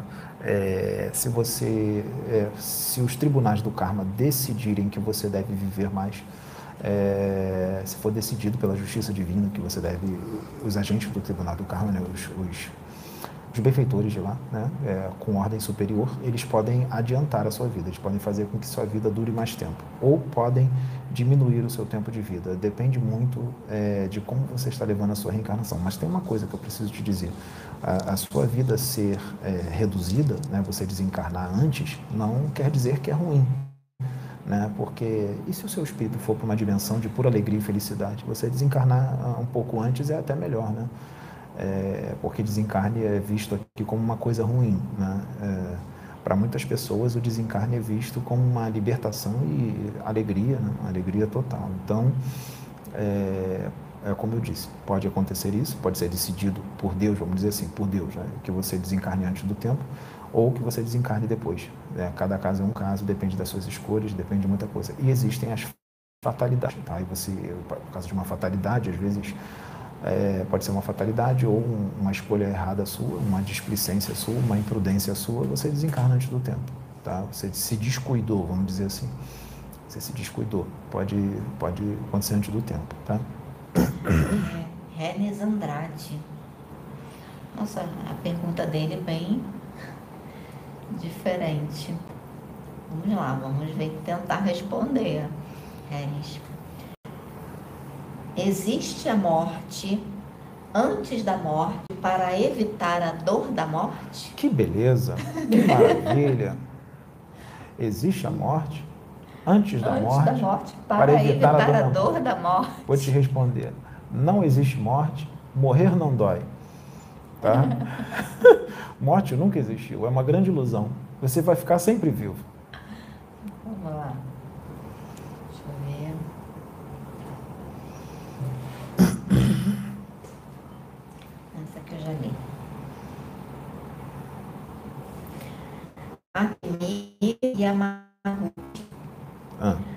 Gostaria de saber se quando um ente querido nos passa uma psicografia através de um médium, isso quer dizer que está em alguma colônia ou pode estar no umbral também?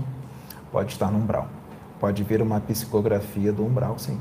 Pode vir uma mensagem de alguém que está no umbral. Porque às vezes alguém está prestes a ser resgatado. O tempo dele no umbral já está acabando. Então, existem benfeitores que já começam a ir lá preparar. Existem benfeitores que ficam conversando com as pessoas que estão na lama, com as pessoas que estão lá no umbral, batendo papo, preparando essas pessoas. E tem gente que já está quase no ponto. A gente fala, espera mais um pouquinho, tenha mais paciência. Eles ficam ali auxiliando, né? ficam ali dando conselhos e tal. E, e eles podem vir com essa, com, com essa notícia para alguns espíritos lá, falar assim para eles, olha, nós temos um médium encarnado lá na Terra, é, no, no, país tal, na cidade tal, e esse médium ele é um ótimo psicógrafo. É, você quer mandar uma mensagem para os seus familiares, E aí a pessoa, e o espírito, não, eu quero, eu quero sim. Então o espírito pode trazer a mensagem, não necessariamente ele vai sair do umbral para ir dentro de um centro espírita, ele dá a mensagem para o benfeitor e o benfeitor vem para o centro espírita e passa a mensagem. Né? Essa mensagem pode ser gravada, ele pode escrever, porque ela tem papel, tem, tem, tem lápis, tem caneta, tem tudo isso, está no plano espiritual. Ou ele pode gravar através de algum aparelho, e, e, porque espíritos também podem esquecer as coisas, tá? dependendo do, do, do espírito. E ele traz para o centro espírito, o benfeitor, e ele lê a mensagem. E o, e o espírito sofredor continua lá no umbral. Ele apenas trouxe, ele é um carteiro, ele apenas trouxe a mensagem. É um carteiro dando a mensagem para outro, um carteiro desencarnado dando a mensagem para o carteiro encarnado. Tá? Silvia Dógio. Boa noite. Quando vemos luz branca, sempre algo bom ou pode ser alguma energia ruim se passando por boa? Minha mãe estava dormindo e acordou com essa luz branca no corredor do quarto. É, Uma luz branca pode ser muitas coisas, né? É, é, pode ser muita coisa. Pode ser um espírito que está se manifestando dessa forma, pode ser uma energia, pode ser um portal que está se abrindo, né? É, então, essa luz branca pode ser muita coisa. É, existem espíritos trevosos que podem manifestar uma luz bonita, eles podem plasmar isso. Né? E você acha que está vendo uma coisa bonita, realmente você vai estar vendo uma coisa bonita e, na verdade, é um espírito das trevas que está fazendo aquilo. Até porque tem espíritos trevosos que eles conseguem criar corpos artificiais lindos, maravilhosos. Você vê o espírito, você acha que ele é um anjo. Nossa, que espírito lindo, ele parece um anjo, parece um... Ele é perfeito, ele é lindo, olha que luz. E é um espírito das trevas dentro de um corpo artificial que tem uma aparência muito bonita. Né? Então, é, tenha discernimento, mas não vai, não vai, não vai né, espraguejar a luz, não vai é, é, amaldiçoar essa luz que você viu, porque você não sabe se é bom ou se é mal. Né? Você tem que ver também com relação com o que, que você está vibrando, com o que, que você está sintonizando. Né? Veja isso também. É, e se você ficar na dúvida, apenas se coloque em oração. Deus está sempre presente, Deus, o auxílio sempre está pronto. Né? Faz a oração, se liga a Deus e pede ajuda, pede confirmação com relação ao que, que possa ser isso, né? que o auxílio virá. Né? O Nicolas, é, ele pergunta quem são os encarnados que desdobram para a nave Nova Jerusalém. Quem são os encarnados? É, isso depende muito, porque é, nem sempre eles podem desdobrar os escolhidos, vamos dizer assim, os eleitos, vamos dizer assim, modo de dizer, tá? Não existe isso de eleito, né? É só um modo de dizer, vamos dizer assim, espíritos que vieram comissão, né, para trabalhar para Deus. Esses espíritos que vieram comissão, né, com uma missão muito grande, né, nesse momento de transição planetária, para ajudar a humanidade desse planeta a evoluir, eles podem ser desdobrados para a Nova Jerusalém, né? É, mas outros espíritos que não vieram com missão podem ser desdobrados também por motivo, né? É, se for da vontade dos seres que lá estão, se for da vontade de Sananda, se for da vontade de outros que lá estão, eles podem desdobrar sim as pessoas, quem eles quiserem, tá? Pode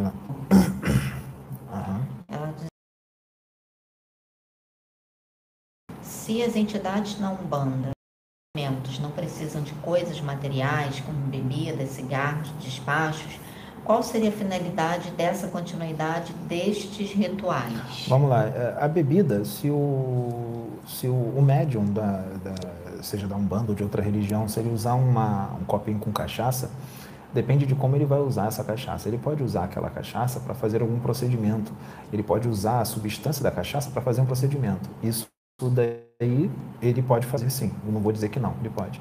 Mas se ele pegar uma garrafa de cachaça e começar a entornar, beber tudo, aí já é complicado, aí já não é espírito de se ele pegar, puxar, o, o- ele, ele tragar o charuto, mas ele, ele, ele não traga, ele não bota para dentro dele, ele só bota dentro da boca, tá? Sem tragar, ele puxa, é, ele não traga, deixa dentro da boca e ele, ele assopra aquela fumaça, vamos dizer, numa, numa pessoa. Aquilo é para limpeza, para limpar a aura, é uma defumação. Isso daí não tem problema, isso daí tudo bem, isso pode ser usado.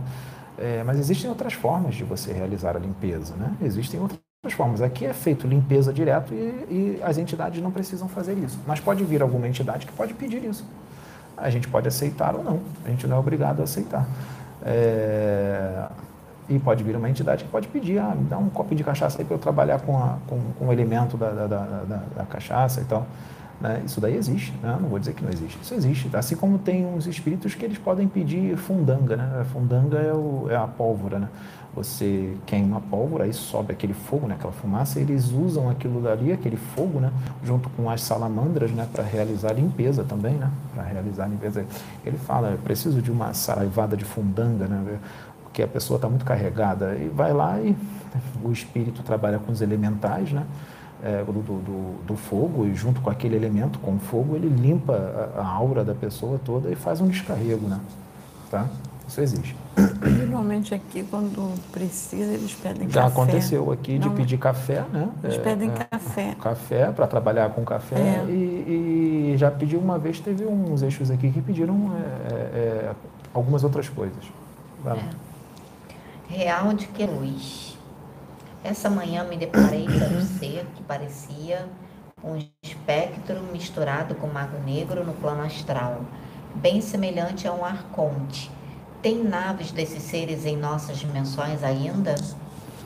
Esses espíritos das trevas, eles ainda estão aqui, tem bastante espírito trevoso aqui, tá? Diminuiu bastante, tá? É, esvaziou bastante, mas ainda tem, tá? Porque as reurbanizações extrafísicas e os resgates, eles começaram mais ou menos ali em 1960, começou a ficar bem forte ali mais ou menos em 1960, e isso não dá para fazer assim de uma hora para outra, tá? Isso leva tempo, tá? Então ainda tem, ainda, ainda tem muitos espíritos desses trevosos aqui, diminuiu, como eu disse, diminuiu bastante, mas ainda está bem cheio. Então vamos continuar na vigilância e entender que está tudo misturado aqui, tá, gente? Está misturado os bons dos maus. Inclusive, é, muitos desses espíritos das trevas estão encarnados hoje, tá? Estão bem encarnadinhos, né?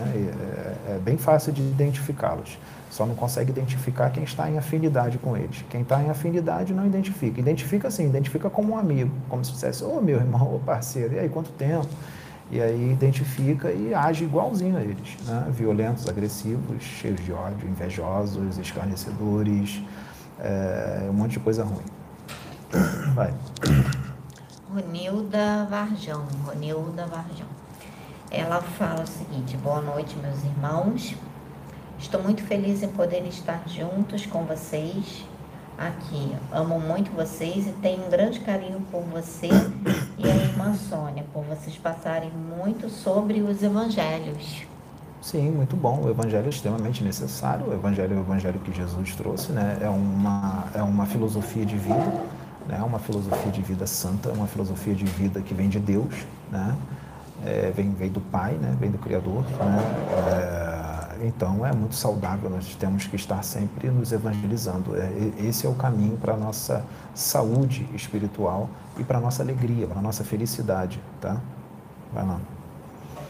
É, Luiz pergunta: quando sentimos alguma coisa na testa, pode ser o chakra frontal ativo ou pode ser outra coisa? Pode ser, pode ser o chakra frontal e pode ser sua pineal. É, eu sinto muito na pineal. Eu já senti muito na pineal.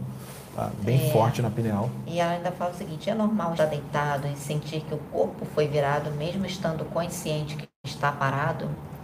Sim, acontece comigo. Já aconteceu comigo várias vezes isso. Os os espíritos da luz já me viraram. Quando eu, quando eu despertei, eu estava virado de barriga para cima. O meu corpo físico pode estar virado de lado ou de bruços, mas o meu espírito pode estar de barriga para cima. Ou o meu corpo físico também pode estar virado de barriga para cima, junto com o meu espírito, que está justaposto ali, está, está no, meu, no meu corpo físico. Isso já aconteceu. Os espíritos, espíritos, espíritos da luz podem fazer isso, sim. Patrícia Machado. Ela diz que ela via espíritos e hoje ela não vê mais. E que agora ela faz estudos. E ainda não voltou. O que ela faz para voltar? Isso pode ter sido uma decisão da espiritualidade que decidiu que você só ia ver os espíritos e até um determinado momento e por algum motivo eles decidiram que você não vai ver mais. E eles podem abrir em determinado momento ou eles podem manter com que você fique sem ver até o desencarne, até o final da sua encarnação. Então, é, não se preocupe com isso agora. O que você vai fazer é o seguinte: você vai continuar na sua reforma íntima, vai continuar nos seus estudos e isso aí você vai deixar na mão de Deus. Gente, deixa eu falar. É Nancy Fichile. Eu não sei se ela ainda tá aí. Oxe, Nancy. Ela escreveu, botou assim. Gente, não sou merecedora de ter uma palavra de vocês. Me sinto triste. Não, Por que, que não é merecedora? Nós, Gente, é, é. oi, Nancy, Todos nós somos assim, merecedores, né? Todos nós somos merecedores. É, não fique triste porque a sua vibração baixa, tá? Isso não é bom, né? Isso você pode entrar em sintonia com espíritos que estejam nessa frequência, espíritos, não vou dizer nem que são espíritos das trevas, não é isso, mas espíritos que são tristes, espíritos depressivos e isso não é legal. Né? É, então vamos elevar essa frequência e vamos elevar esse padrão vibratório aí, porque você está encarnada nesse momento é, é, é- é motivo de felicidade, motivo de alegria, independente independente do problema que você esteja passando, tá? Porque vamos enxergar as coisas boas, olha, olha ao redor, né? Olha esse céu bonito, né? Essa natureza linda, né? Deus está em tudo, entendeu? Olha, olha você mesma, você é a manifestação de Deus, né? É, então existem muitas coisas boas que estão ao nosso redor é, e a gente não enxerga. Um copo de água gelado é, já é uma, uma, uma manifestação maravilhosa, né, Michele? Copo, dois copos de água gelada. Levantou lá. dois, dois copos de água gelada. Gostou da deixa? Dois copos de água gelada é maravilhoso. Sério demais. Gente, é assim, gente. Eu concentrada aqui, eu nem me liguei. Água. Ele já mandou as deixas pra ela. Ai, meu Deus, Que É beleza. assim, É assim. É isso aí. É, Fes- Fecelano. O que a Sabrina é da dona Sônia? Elas são parentes? A Sabrina é irmã da Sônia. Só que a Sônia é bem mais velha que a Sabrina e a, a Sônia, ela, ela criou a Sabrina, porque a mãe da Sabrina desencarnou quando a Sabrina tinha um ano e pouco de idade. Então quem criou a Sabrina foi a Sônia. Tanto é que a Sabrina chama a Sônia carinhosamente de mãe, né? Porque foi a Sônia que criou a Sabrina, né? A, a Sônia, tá- ela tá me, me criando também. Eu virei filho dela. tá me criando. Né, titia? É, Deus me deu tantos filhos. Deixa eu ver aqui outra, que essa aqui é repetida. Peraí. Quero. Não, Obrigada. Michele, por favor, tra- traga mais um pro, pro, pro amigo. Faça esse, faz esse favor. Amigo tá com bastante sede, Mi. Traz uma, pro- uma pro tio, vai. Tá falando muito. É, Juliana Messias. Boa noite. Vocês pretendem fazer um curso de orientação espiritual para desenvolver mediunidade como existe em casas espíritas? Olha, não sei, mas o que os vídeos que nós estamos fazendo aqui Já já, é, já, já é, tem bastante isso é disso, né? Os vídeos que nós estamos fazendo aqui tem bastante. Já tem. Tá. O futuro é dos pertence. Uhum. É isso aí. Eu claim, eu claim, eu claim, eu Clémia Que Ribeiro. isso? Fala de novo. Vai. Desculpem. Vai lá. Engasguei aqui. Eu Ah. Ribeiro. Ela pergunta para a Soninha. Ó, para até de beber água. Como posso fazer o evangelho no lar sozinha? Moleza. Não é difícil. Eu canso de fazer sozinha, porque às vezes eu chamo meu marido e ele vai pra televisão. então eu fico ali no meu cantinho, mas é, tem várias formas de fazer o evangelho lá. Sabe? É, é que a gente coloca assim que, que você vai. é, que você às vezes tem que ler a Bíblia, ou tem que ler o livro dos Espíritos para fazer o Evangelho do Lar. O, o Evangelho segundo o Espiritismo para fazer o Evangelho do Lar. Eu faço de várias formas. Por exemplo, até às vezes assistindo um vídeo, um, filme eh, de, de um contexto espiritual, já, você já está fazendo Evangelho no lar, porque você fica meditando e faz a tua comunhão com Deus. Então tem várias formas. É, às vezes tem dia que eu, eu digo, tem dia que eu fico assim, sabe qual é a minha forma de fazer evangelho? Eu boto música, fico cantando e dançando aqui para Deus. Quantas vezes eu fico dançando? Já me pegaram aqui. Cantando e rodando. Ritmo. rodando. É ritmo de festa, né? Vai. Fico. É, e eu, quando fico cantando e dançando aqui, Andando e rodando. louvando, eu fico conectada com Deus. É uma forma de fazer um evangelho evangelho. Então tem N formas, você vai fazer aquilo que vai te fazer bem, que vai te fazer integrar mais com, com a espiritualidade, com Deus. Porque as pessoas focam muito naquela É, coisa de porque, é assim, de- de- é assim, é é assim, então eu, eu, eu sou muito espontânea com isso, eu faço de várias formas. Tem dia que eu digo assim, pai, hoje eu vou assistir um filme edificante, me dá a direção. E às vezes vem, aparece assim para mim um filme que eu tenho que assistir. Eu coloco, vou- assisto meditando, a- procurando tirar a, a- qual é a mensagem daquele filme e, e, e começo a pensar naquilo conectada com o Pai e tentando trazer aquela mensagem para mim. Então, isso tudo é evangelho no lar. Quando, quando você puder fazer até com a tua família, às vezes um filme é, que tem um- uma mensagem linda, é, você pode fazer, reunir a família e depois vai discutir o filme. Isso é evangelho no lar. Então, tem várias formas. É isso aí. É, Sandra Regina Rosa. Gente, eu já sei que eu vou ser zoada por todo mundo. É, Sandra por causa Rosa dessa, Madalena. Dessa gaguejada aqui maravilhosa que eu dei. Pois é. é. Sandra Regina Rosa. Gratidão CPO. Toda semana estou aí com vocês. Energia maravilhosa da casa. Gratidão por ter conhecido vocês. Amo, amo vocês todos.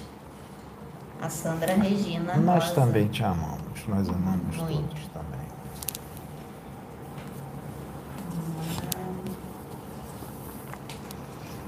Janaína Fernandes, gostaria de saber do Pedro se pudesse me explicar melhor se realmente o desencarne. Essa Ah, não, essa eu já fiz. É, Tá. porque foi repetida. Repetido, é. Peraí. Tá. Layong, por que os Exus têm nome feio parecendo maligno? Por que não tem o Exu arco-íris? É, vou dar um exemplo para você, tá? É, vamos lá. É, Exu Sete Trevas. Né? Por que esse nome Exu Sete Trevas? Porque o Exu Sete Trevas ele é um espírito, que ele é um Exu de lei, tá? O Exu de lei é aquele Exu que já esteve no mal, ele já praticou o mal, mas ele, vamos dizer assim, se converteu. Ele conheceu, por exemplo, a Umbanda, um- vamos dar um exemplo, conheceu a Umbanda, conheceu a fraternidade da Umbanda, conheceu o amor que os espíritos da Umbanda propagam e ele resolveu eh, entrar no caminho do bem e ele começa a trabalhar para a luz, começa a trabalhar para o bem, até que ele adquire a patente, né? ele adquire a hierarquia, né? a patente de um Exu de lei. E ele começa a trabalhar para a luz mais ainda, porque a responsabilidade dele aumenta. Por que sete trevas? Porque ele tem é, autoridade, ele tem permissão e ele tem incumbência para entrar nos sete níveis do astral inferior, ou seja, nos sete níveis do inferno. Ele só não é superior aos guardiões que guardam os portais de cada nível, cada um desses sete níveis, mas ele tem autorização para entrar, tá? Ele não é superior a esses guardiões, mas ele tem autorização para entrar, ele tem incumbência, ele tem autoridade para entrar nesses sete portais. Por isso que o nome Exu Sete Trevas. Exu, rei do inferno. Por quê? Exu é, é Pombagira, rainha do inferno. É, é- é- parece que é a rainha do inferno, né? o demônio, é o capeta. Não. É um espírito que trabalha para a luz. E rainha por quê? Porque ela tem uma patente bastante alta lá nas trevas. Ela, ela pode ser uma, uma chefe de falange, tá? E do inferno por quê? Porque ela trabalha nas regiões inferiores. Ela trabalha nas dimensões de sofrimento, né? nas dimensões é, ínferas, nas dimensões infernais. Então, Exu Caveira, por que Exu Caveira? Porque Caveira ele é o guardião do cemitério.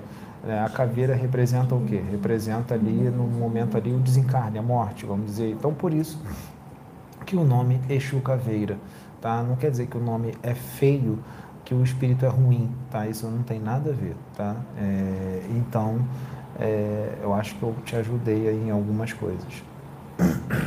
Vai lá. A Mirelle Anaya. Irmã Sabrina, como você se curou da depressão e da ansiedade?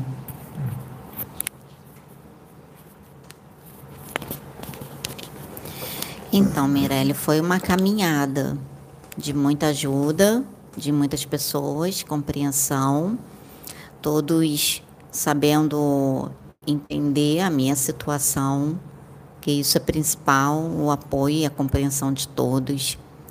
Então, a maioria que é, entendia com relação à depressão, sabia o que era depressão, e isso é muito importante, isso faz toda a diferença, porque a maioria das pessoas, elas que têm depressão, se sente sozinha, justamente pela incompreensão e a falta do conhecimento do que é depressão e do que leva uma pessoa à depressão, tá? E uh, ter esse conhecimento, ter esse entendimento faz toda a diferença, porque nos momentos em que a gente passa por uma crise de depressão, tem momentos que você está bem, que era o que acontecia comigo, apesar de sentir uma tristeza o tempo todo dentro de mim, mas tinha momentos que eu estava bem. E tinha momentos que a depressão ela vinha com tudo. Principalmente nos momentos de TPM. Então, nos momentos de TPM, que eram os momentos de oscilação hormonal para mim, e quando acontecia de eu ouvir algo, de eu escutar algo, é, com, com relação a alguma coisa que era falada sobre mim mesma, né, ou qualquer coisa que era tocado no assunto e que eu acabava no pensamento lembrando de uma situação isso me botava muito para baixo. Aí com isso começava a ver os pensamentos, que o principal são os pensamentos que geram as emoções. Então você se sabota nos pensamentos o tempo inteiro. E isso era o que acontecia comigo. Então tive que trabalhar muito os meus pensamentos.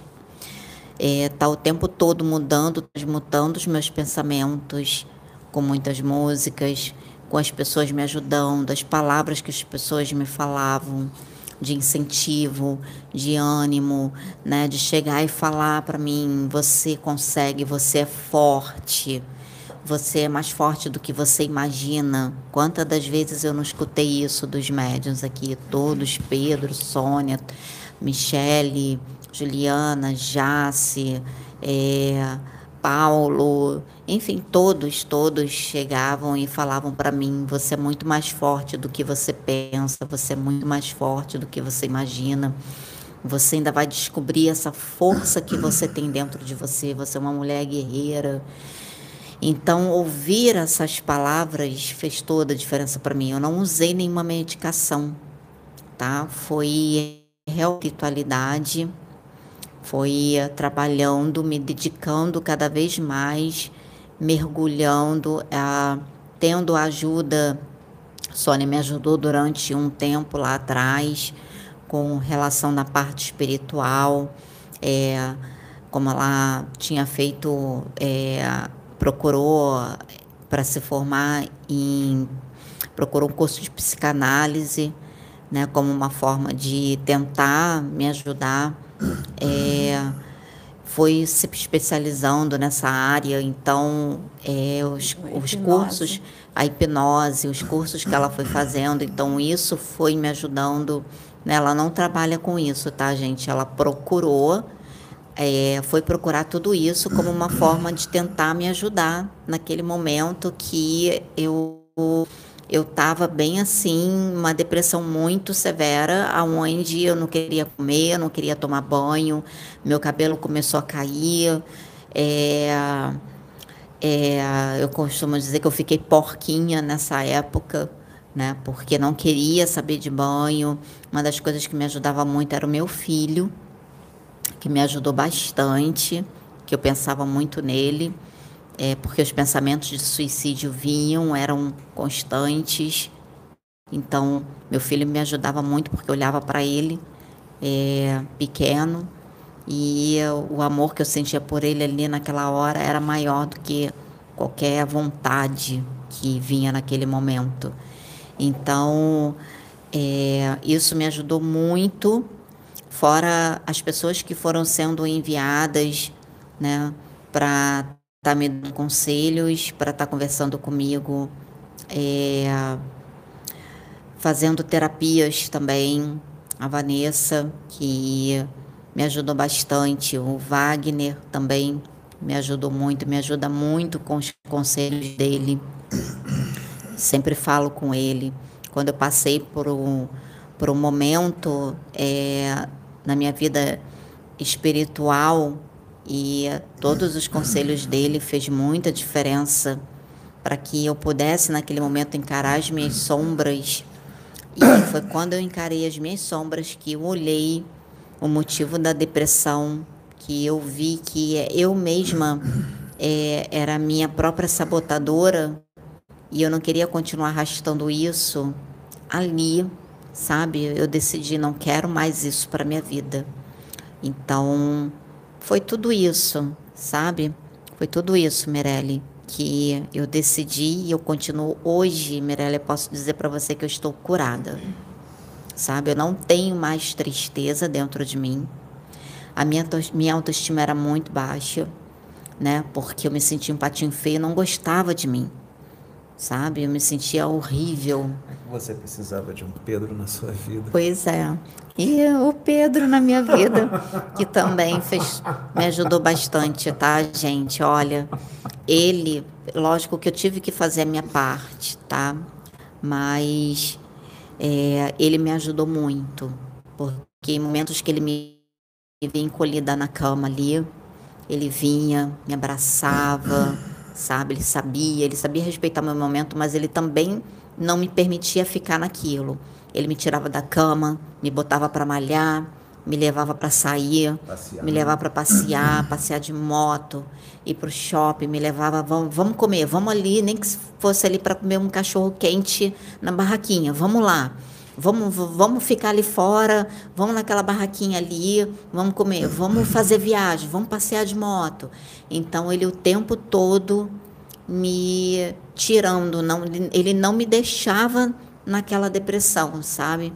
Então esse apoio dele fez toda a diferença, esse compreender o meu momento, compreender ali o que estava acontecendo comigo, mesmo passando, né, pelo pela passando pelo que ele estava passando de transformação, né, ali, mas ele soube compreender e soube me ajudar. Então, por isso que hoje eu estou aqui, sabe, Mirelle? Eu acredito que se você esteja perguntando por isso é porque você também enfrenta essa mesma situação que eu enfrentei. Eu digo para você, assim como eu me curei e, e todos que é, convivem comigo aqui na plataforma de oração, que sabe como é que eu era, e até nos vídeos vocês podem ver isso. E olha como eu estou hoje, eu posso dizer para você e para todos que passaram, ou que, que estão passando por isso, que vocês podem sim também se curar, vocês podem vencer a depressão, a ansiedade. É, tenham força de vontade mesmo que vocês estejam sozinhos, mas tenham força de vontade. Se puderem, até escutem esse vídeo, esse momento, adianta quando vocês estiverem passando por isso, estiverem no momento assim como eu estava.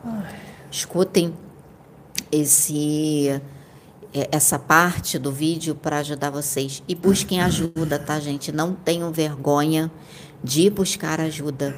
Busquem ajuda, porque eu busquei por ajuda e eu aceitei ajuda. Isso fez toda a diferença. É isso aí. Vamos lá. Gosta de falar, né? Gosta? Claro, ainda mais que eu tenho que falar de mim, dar um testemunho da Olha, minha vida. Um pelo outro eu não quero troco. Nossa Isso Senhora. aí. É.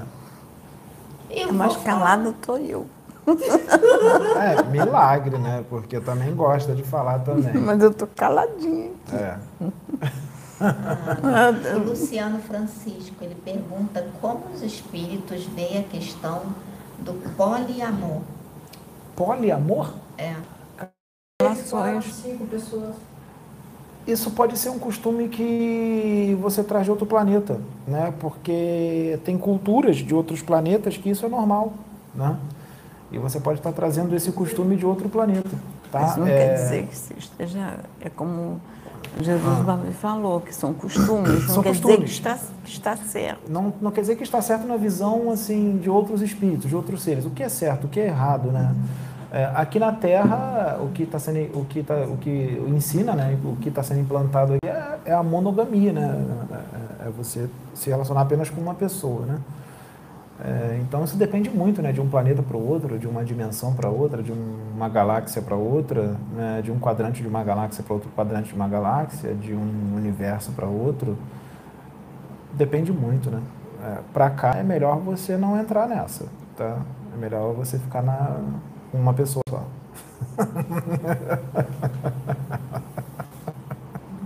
Deixa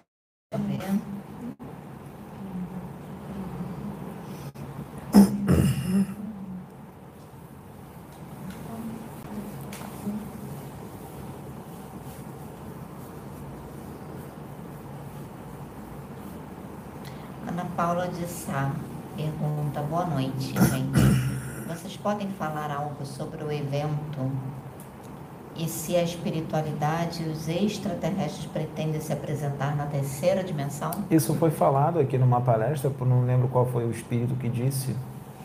Né? É, isso pode acontecer, tá? Porque existem reuniões de extraterrestres, Sananda e tudo mais. É, mas eu acredito, gente, vou ser sincero, minha opinião, não tem nenhum espírito me falando, não.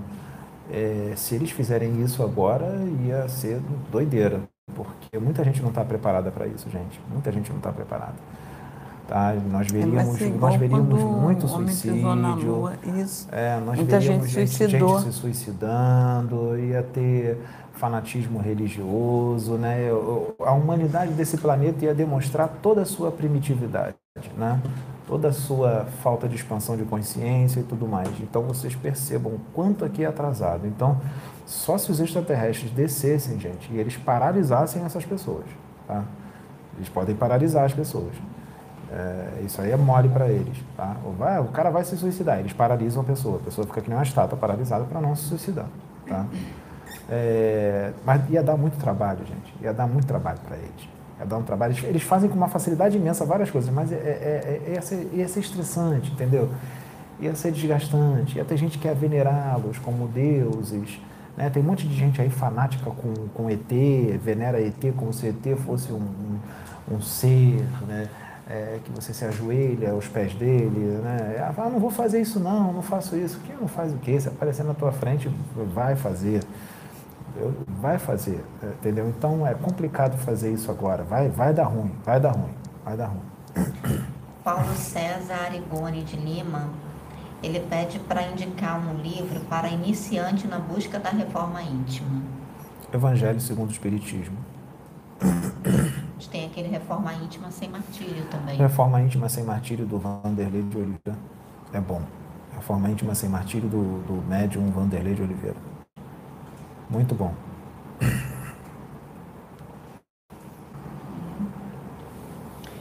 Denise Isabela, o que vocês têm a dizer sobre o filme Star Wars? Ah, é. A primeira versão de 1940 e todas as quatro horas de filme me abriu a mente com muita sabedoria. Um filme atualíssimo.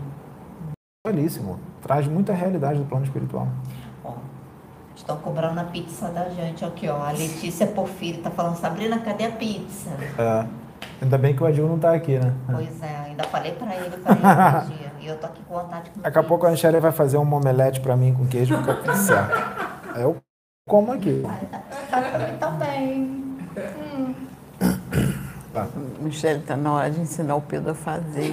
Não, a, a Michelle faz para mim de coração, não vem com essa não. Ela faz, Tá na hora de e eu faço outras coisas para ela, entendeu? Então é, é uma troca. né?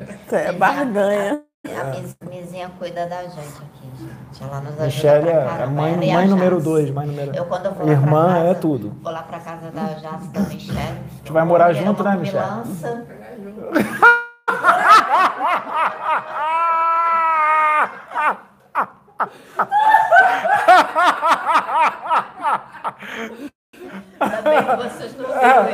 Será? Será que eu não veio aqui? É, vai nessa.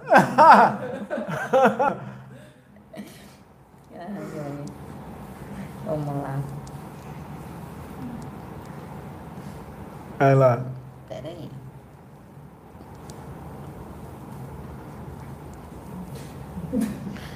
Estátua. E eu tô procurando, que tem Estátua, repetidas estátua. aqui. Canta aí, tia. Renise Andrade. Existe desligamento antes de um acidente para evitar a dor da morte? Isso pode ser feito. Pode ser feito. Depende. Se você tiver méritos, né, você pode ser desligado. eh, Os espíritos superiores podem te desligar antes de o seu corpo físico se destroçar todo. Ah, eu acho que o Renise, Renise, acho que foi você que fez aquela pergunta, né? Da morte, que eu acho que aí você reformulou melhor a É como eu pergunta. disse, dor da morte não dói. É, né? É, o que sei, dói é você estar eu no corpo físico sentindo um monte de coisa, com uma doença horrível, todo quebrado. Você está ali no corpo físico sentindo aquilo tudo. Agora, a partir do momento que já desencarnou, é, o processo de desencarne, de desligamento, não vai doer. né? Pode ser sofrido, né? dependendo da situação. A? Viviane Tá de. Londrina, Paraná. Ah. Ela pede para explicar o que são as 12 hélices do DNA. Isso aí, é, é- isso aí é, é- bem profundo, né? Mas quando essa- essas 12 hélices forem ativadas, nossa, vai, vai aparecer um monte de faculdades psíquicas em você aí. A mediunidade vai lá em cima, vai aflorar bastante, paranormalidade. Nós só tem, é, a humanidade daqui só tem duas hélices né, ativas, né? As outras 10 estão adormecidas, mas ativando as outras 10, muita coisa acontece. Tá? É porque na, ela falou que ela viu o vídeo que eu gravei, mas que ela não entendeu direito. Ah, tá. É. Você vai ter uma conexão muito maior com a espiritualidade, né? Com as 12 hélices ativas, né? A conexão aumenta bastante. É, conforme você vai se dedicando cada vez mais, Viviane. Isso, vai se dedicando. Buscando mais, fazendo a É. sua reforma íntima, buscando, se conectando. Isso, é o que vocês estão fazendo. É, isso vai, vai mudando, né? É, o, o interior vai ajudando com relação a essas despertar, né? Vamos dizer assim, dessas 12 hélices. A gente já tem elas dentro de nós. Só que, como o Pedro falou, como se estivessem adormecidas. Então, só tem duas ativas.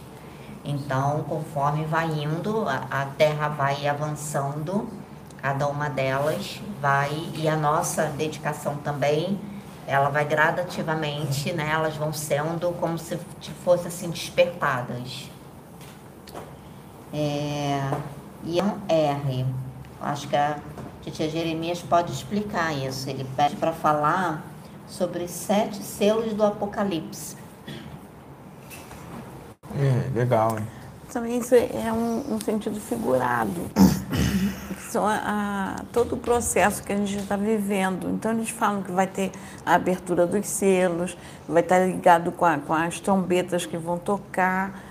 Então, nós já- tocou a sétima trombeta, que é onde vai o plano secreto de Deus. Cara, eu já ouvi, cara, uma trombeta, essas trombetas celestiais tocando, cara, é a coisa mais linda. Então, a É. sétima trombeta, a última, já, já foi tocada. já. Então, é, os selos são abertos e, à medida que são abertos, vai ocorrendo determinados eventos sobre a face da Terra. Nossa, eu não Então, gosto nem de pensar. é, e aí eles colocam de, de formas assim, que às vezes a gente for ao pé da letra como está ali, a gente acha que vai ser uma coisa assustadora, medonha. Não. Não, tudo vai ser muito natural. Muita ordem natural. Muita gente não vai perceber. ordem. Então, é, é, na época que o, é, o apóstolo João recebeu essa, recebeu assim, ele, ele desdobrou e recebeu todas as informações, foi por uma época que tudo era fantástico, tudo era de, eles botavam de forma Ele assim, trouxe de acordo com as interpretações é, com as dele da época. interpretações da época, que tudo, Ah. tudo era é, é, assim. Ele, eles tinham como tudo muito milagroso, tudo era estrondoso, tudo. Então a gente fica gravando isso dessa forma. As coisas mas já estão tudo, acontecendo e muita gente não está as percebendo. coisas, é, as coisas já vêm acontecendo, como eles estão colocando, da abertura dos selos, da, da, da tocar das trombetas, já está tudo acontecendo, mas de forma suave, tranquila. O planeta não vai explodir, não vai Ih, haver não. nada dessa catástrofe. Foi a forma que eles muito tempo. entenderam, que ele entendeu na época para escrever. É. Então, galera boa. trazer sobre Tá trazer sobre essa questão dos selos e das trombetas é, é a gente procurar entender que tudo está ocorrendo de forma muito equilibrada, com muita sabedoria, com muito equilíbrio mesmo, e a gente não se apavorar com isso. É, a única coisa que eu posso dizer mais de concreto é que a sétima trombeta já foi tocada, que é o plano secreto de Deus. E isso já está ocorrendo, nós estamos caminhando mais para a regeneração, para a regeneração, para entrar na regeneração plena. Ah, nós aí. já estamos na regeneração. sim, sim, sim. Vamos caminhar para a regeneração plena. Tá? Então fique tranquilo, meu irmão, quanto a isso. Tudo está ocorrendo de forma bem tranquila. É, deixa eu ver aqui. O Jackson de Jesus, ele diz, boa noite a todos. Pedro, fala um pouco sobre o ciúme. Aquele pouquinho de ciúme que muitos sentem, tem algum problema ou é bom nem ter esse pouquinho? Obrigada. O ideal era não ter ciúme nenhum, né? É, porque isso é uma. O ciúme é aquilo que está mais ligado à nossa animalidade, né? Está ligado a mais ao corpo astral, às emoções, né? Atributos do corpo astral. Né? É, Mas se for um ciúme pequeno, é, é tranquilo, né? Não vai causar maiores danos. O problema são aqueles ciúmes muito fortes, né? Aquele ciúme obsessivo, né? Que a pessoa fica violenta, a pessoa perturba a outra, é, perturba Causa muito, danos. causa muitos danos, né? Aquele ciúme obsessivo, né? É, Esse é complicado. Traz um traumas pras ciúmezinho leve não causa mal a ninguém. O ideal é não ter ciúme nenhum, né? Mas você sentir o ciúmezinho de leve é, é normal, né? não vai te fazer maiores danos, não. É aquilo. Deus não está exigindo perfeição de ninguém, gente, pelo amor de Deus, tá?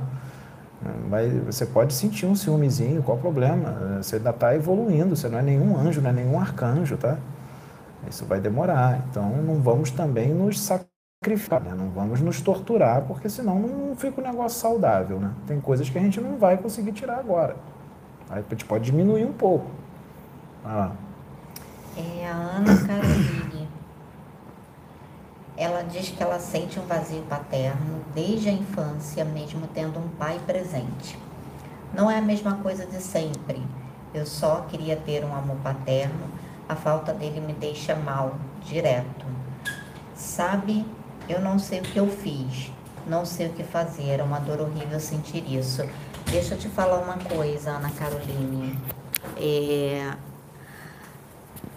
a constelação familiar e a constelação sistêmica, ela ajuda muito nisso, tá? Porque ah, isso pode ser da sua infância. A gente esquece das coisas que a gente passa na nossa infância. São bloqueios, são dores que a gente traz. É, então, assim, mesmo os nossos pais tendo sido bons para gente, tendo dado o melhor deles para nós, mas sempre, é, sempre traz, causa algum trauma na infância da criança, sabe? Mesmo eles tendo sido bons pais. Então, a constelação familiar e a constelação sistêmica, ela ajuda bastante. É, se você tiver que precisar de ajuda, você manda uma mensagem para a Jace no Telegram, que a, a Jace, ela indica para você, tá? Uma pessoa que possa estar te ajudando com isso, tá bom? Ela passa para você o contato dessa pessoa que pode estar te ajudando. Manda mensagem para Jace no Telegram, chama ela lá no Telegram, no particular, que ela é, fala com você e te passa, tá bom?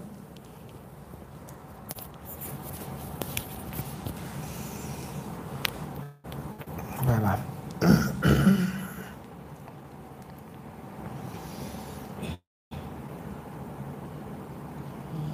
Estátua. Marcos Ramos, boa noite a todos. O que a espiritualidade fala sobre tardes? Me refiro àquelas que representam coisas boas. É, eu não sei o que, que a espiritualidade fala sobre isso, não. Não sei, não. Mas é, o que eu posso te dizer é para você tomar cuidado com quais tatuagens você você coloca no seu corpo. Porque tem umas tatuagens aí que são símbolos meio, meio complicados, tá? Esses símbolos aí pode, né, é, são meio, meio complicados, né? E determinados seres, né, a imagem de determinados seres. Agora, você tatua em você, sei lá, um Jesus Cristo, uma Maria de Nazaré, um- uma Fênix. Eu, eu, Pedro, não vejo mal nenhum nisso. Né? Não vejo mal nenhum nisso. Tá? Então depende muito da tatuagem que você faz. Ah, cuidado com o exagero, tá, gente? Você tatuar o corpo inteiro, sei lá, meio. meio tudo que é exagerado é complicado, né? Não estou querendo julgar ninguém, mas é minha opinião. Eu, eu não acho muito legal você tatuar o corpo inteiro, não. Tá? Ou, é, é, ou não precisa ser o corpo inteiro, mas uma boa parte do corpo, sei lá, eu acho meio exagerado. Mas cada um é dono de si, cada um faz o que quiser. E eu também não vou discriminar ninguém por causa disso. Cada um pode ter sua escolha. Aqui não tem preconceito, tá, gente? É só uma opinião. E não acho muito legal. É opinião, não é preconceito. É opinião. Eu não acho muito legal. Você tatuar o corpo inteiro ou quase o corpo inteiro, tá? É só uma opinião, tá? Mas se você quiser fazer, você é livre para fazer. Eu vou continuar te amando do mesmo jeito. ATCD. Ela quer saber quais são as formas dos seres de Nibiru. É, Anunnakis é, são bem altos, né? Bem altos, muito altos. É, só que, só que as, as alturas variam, tá? Os Anunnakis tem uns que são mais baixos. Tem uns que tem, sei lá, 4 metros de altura, 4 metros e meio de altura, 5 metros. Tem outros que tem 2 metros, 1 um metro e pouco. É, porque lá, no, lá em Nibiru é, é, é como se houvessem. Aqui não tem negro, branco, índio, é, então lá é como se fossem raças, assim, mas dentro da mesma raça, sabe? E alguns lá eram considerados inferiores, né? É, é, tinha uns baixinhos lá, mais baixos, que eram considerados é, inferiores. Tinha outros lá que eram considerados superiores, tá? É, isso existia lá, não sei, não sei como é que tá agora. Né? Elaine Azevedo, ela pergunta na hora do banho como pedir para as salamandras ondinas no banho e para que serve, como se conectar onde elas podem nos ajudar. É, mental. Mental, é, você concentra sua mente nos elementares, você pensa nelas da forma que você quiser pensar. Se você quiser fortalecer a situação, você pode falar, porque o poder da palavra, né, você pode estalar os dedos, né, aplicar, é, fazer contagem é, regressiva, contagem progressiva, tipo uma e você chamá-las. Né? É, mas cuidado, né? Você pode estar dentro de casa tomando banho, pode ter visita, né? Pode ter pessoas na, na sala e tal, vai, vai ouvir você no banheiro fazendo isso, vão achar que tu ficou louco. É, Eu, quando vou chama tomar mentalmente, banho, só com a mente. é, eu- E, e, ah, você pode chamar mentalmente É. sentindo amor. Se você sentir amor e você pensar, atrai. Eu não sei se vou ajudar a irmã, vou trazer a minha experiência. Eu, quando vou tomar banho, que eu tenho tempo para fazer, que às vezes eu tenho que tomar um banho mais rápido, mas como eu posso me dedicar um tempo maior de banho, é, eu mentalizo elas, peço, con- quando a água está caindo, eu peço para elas estarem me limpando, mentalizo. Eu não fico fazendo, estalando o dedo, não- eu só me ligo, peço, falo assim, ah, vocês são minhas irmãs amadas, me, me- que possam me limpar. Eu peço sempre com muito carinho, muito amor, peço ajuda, peço para ser limpa É isso aí. principalmente quando vou entrar no trabalho espiritual. Eu, eu sempre tomo um banho antes de entrar no trabalho espiritual, procuro tomar um banho mais, mais cedo e mentalizo tudo isso, peço a limpeza e peço em prol dos meus irmãos. Digo assim, eu quero entrar no trabalho espiritual com tudo limpo para que eu possa ajudar mais os meus irmãos necessitados que estiverem aqui. Então, isso tem funcionado para mim. É, vai lá, Sabrina.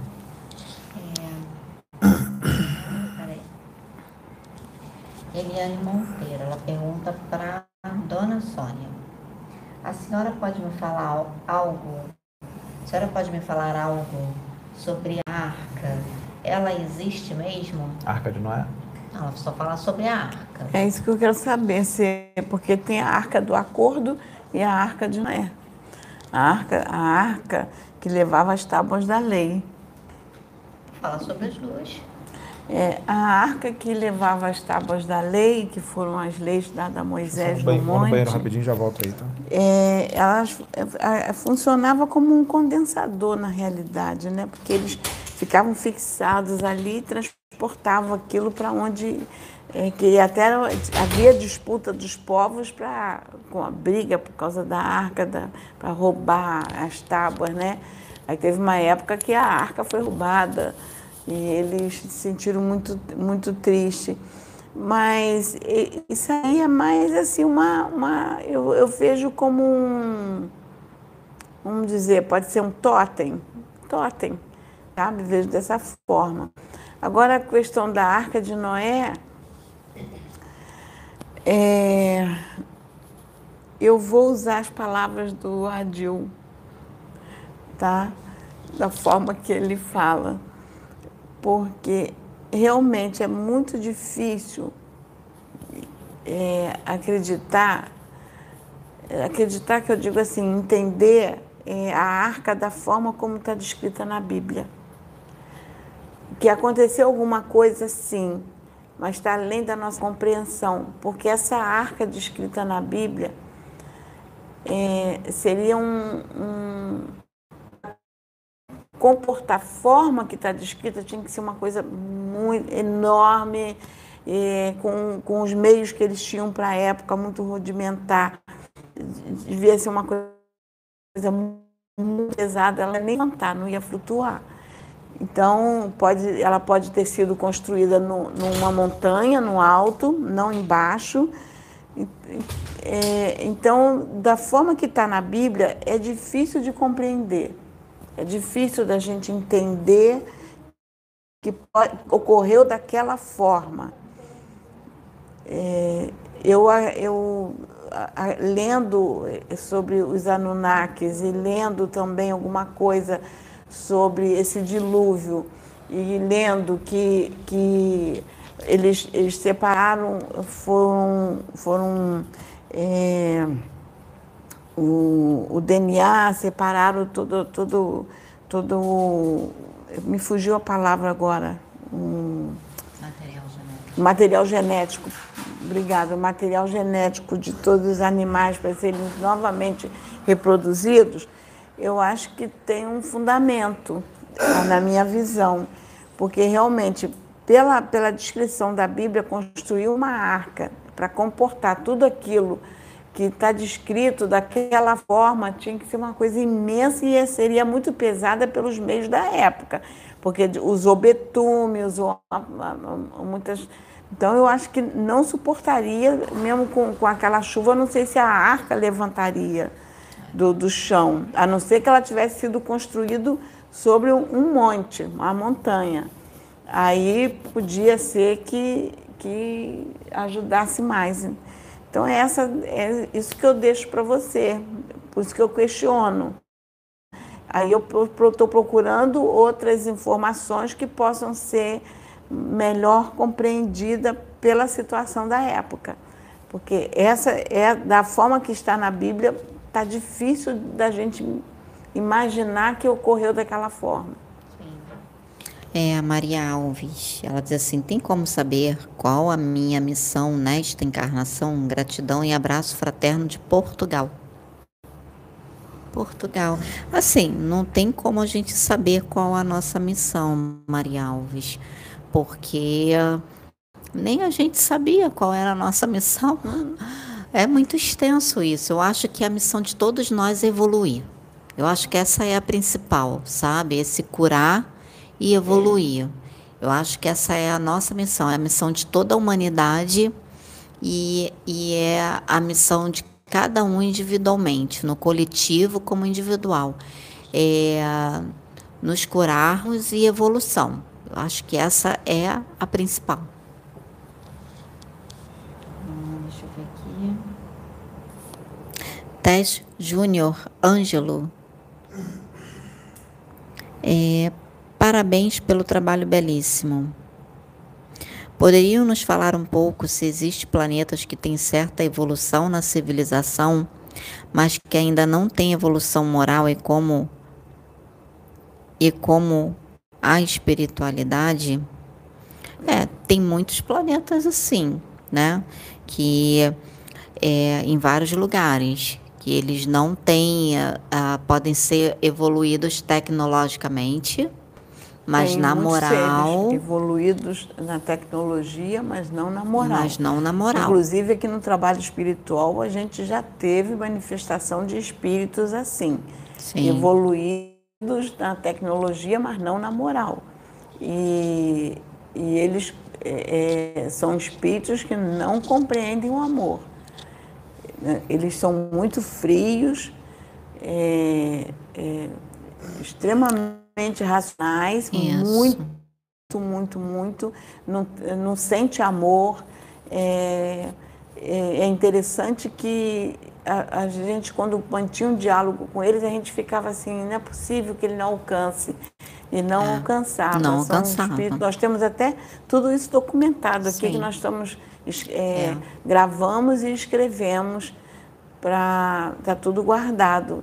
É, O que, e eles mesmos falam que eles não conseguem compreender. Eles mesmos dizem, eles não compreendem isto.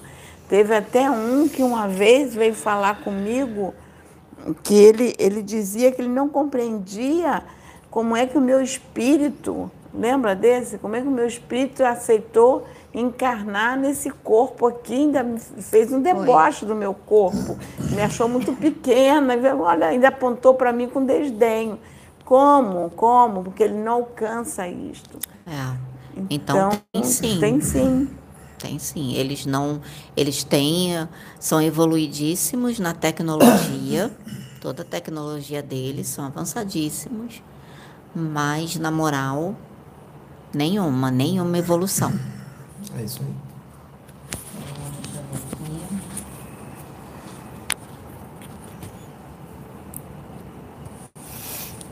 Rodrigo, Pedro, como descobrir ou como eu posso saber qual a dimensão que eu vim? Grato. Pelo que você nutre no seu interior, pelo que você sente, pelo que você pensa.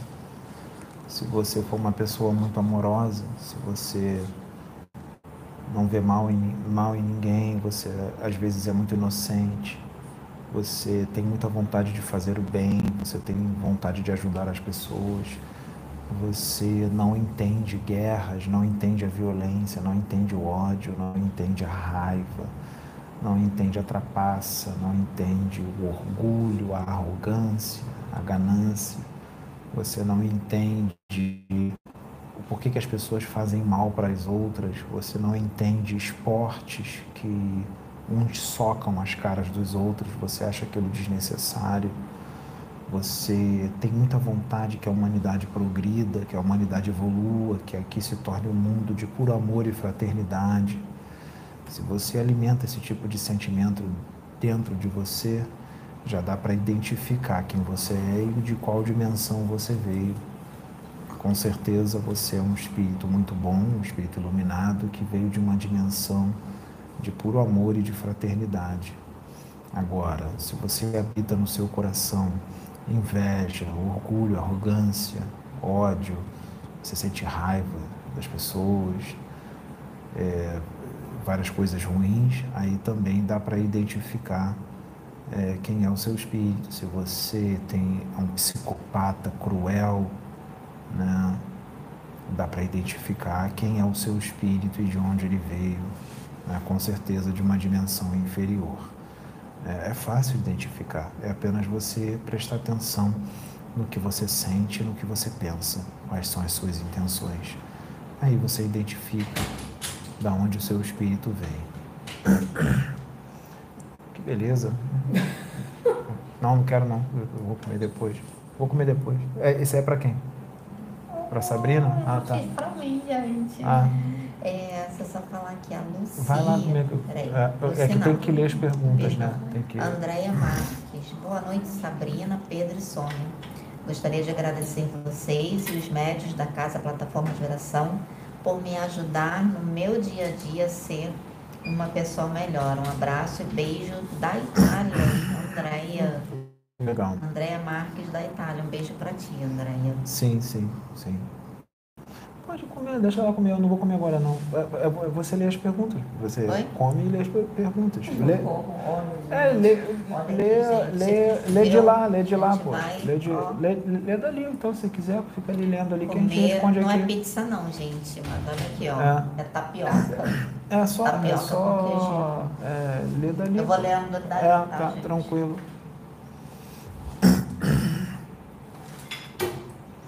Aí, amorteceu. Pode falar. Ela tá lendo as perguntas, tá, gente? Vieira, Ah, boa noite. Quero perguntar à espiritualidade se em planetas e planos evoluídos tem, por exemplo, moscas e animais peçonhentos. é, existe uma riqueza, né? Ele está perguntando se tem moscas e animais peçonhentos em planetas evoluídos.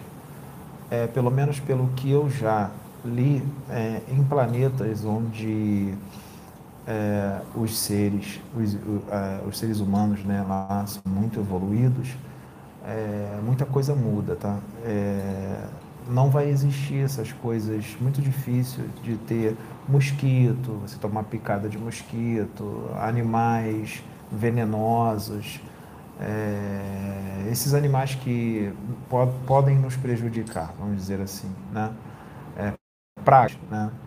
É, assim como os animais lá, que seriam animais selvagens, vamos dizer um animal grandão com dentes grandes, alguma coisa assim, né, tipo um leão, uma pantera, né, um tigre, lá eles serão mansos.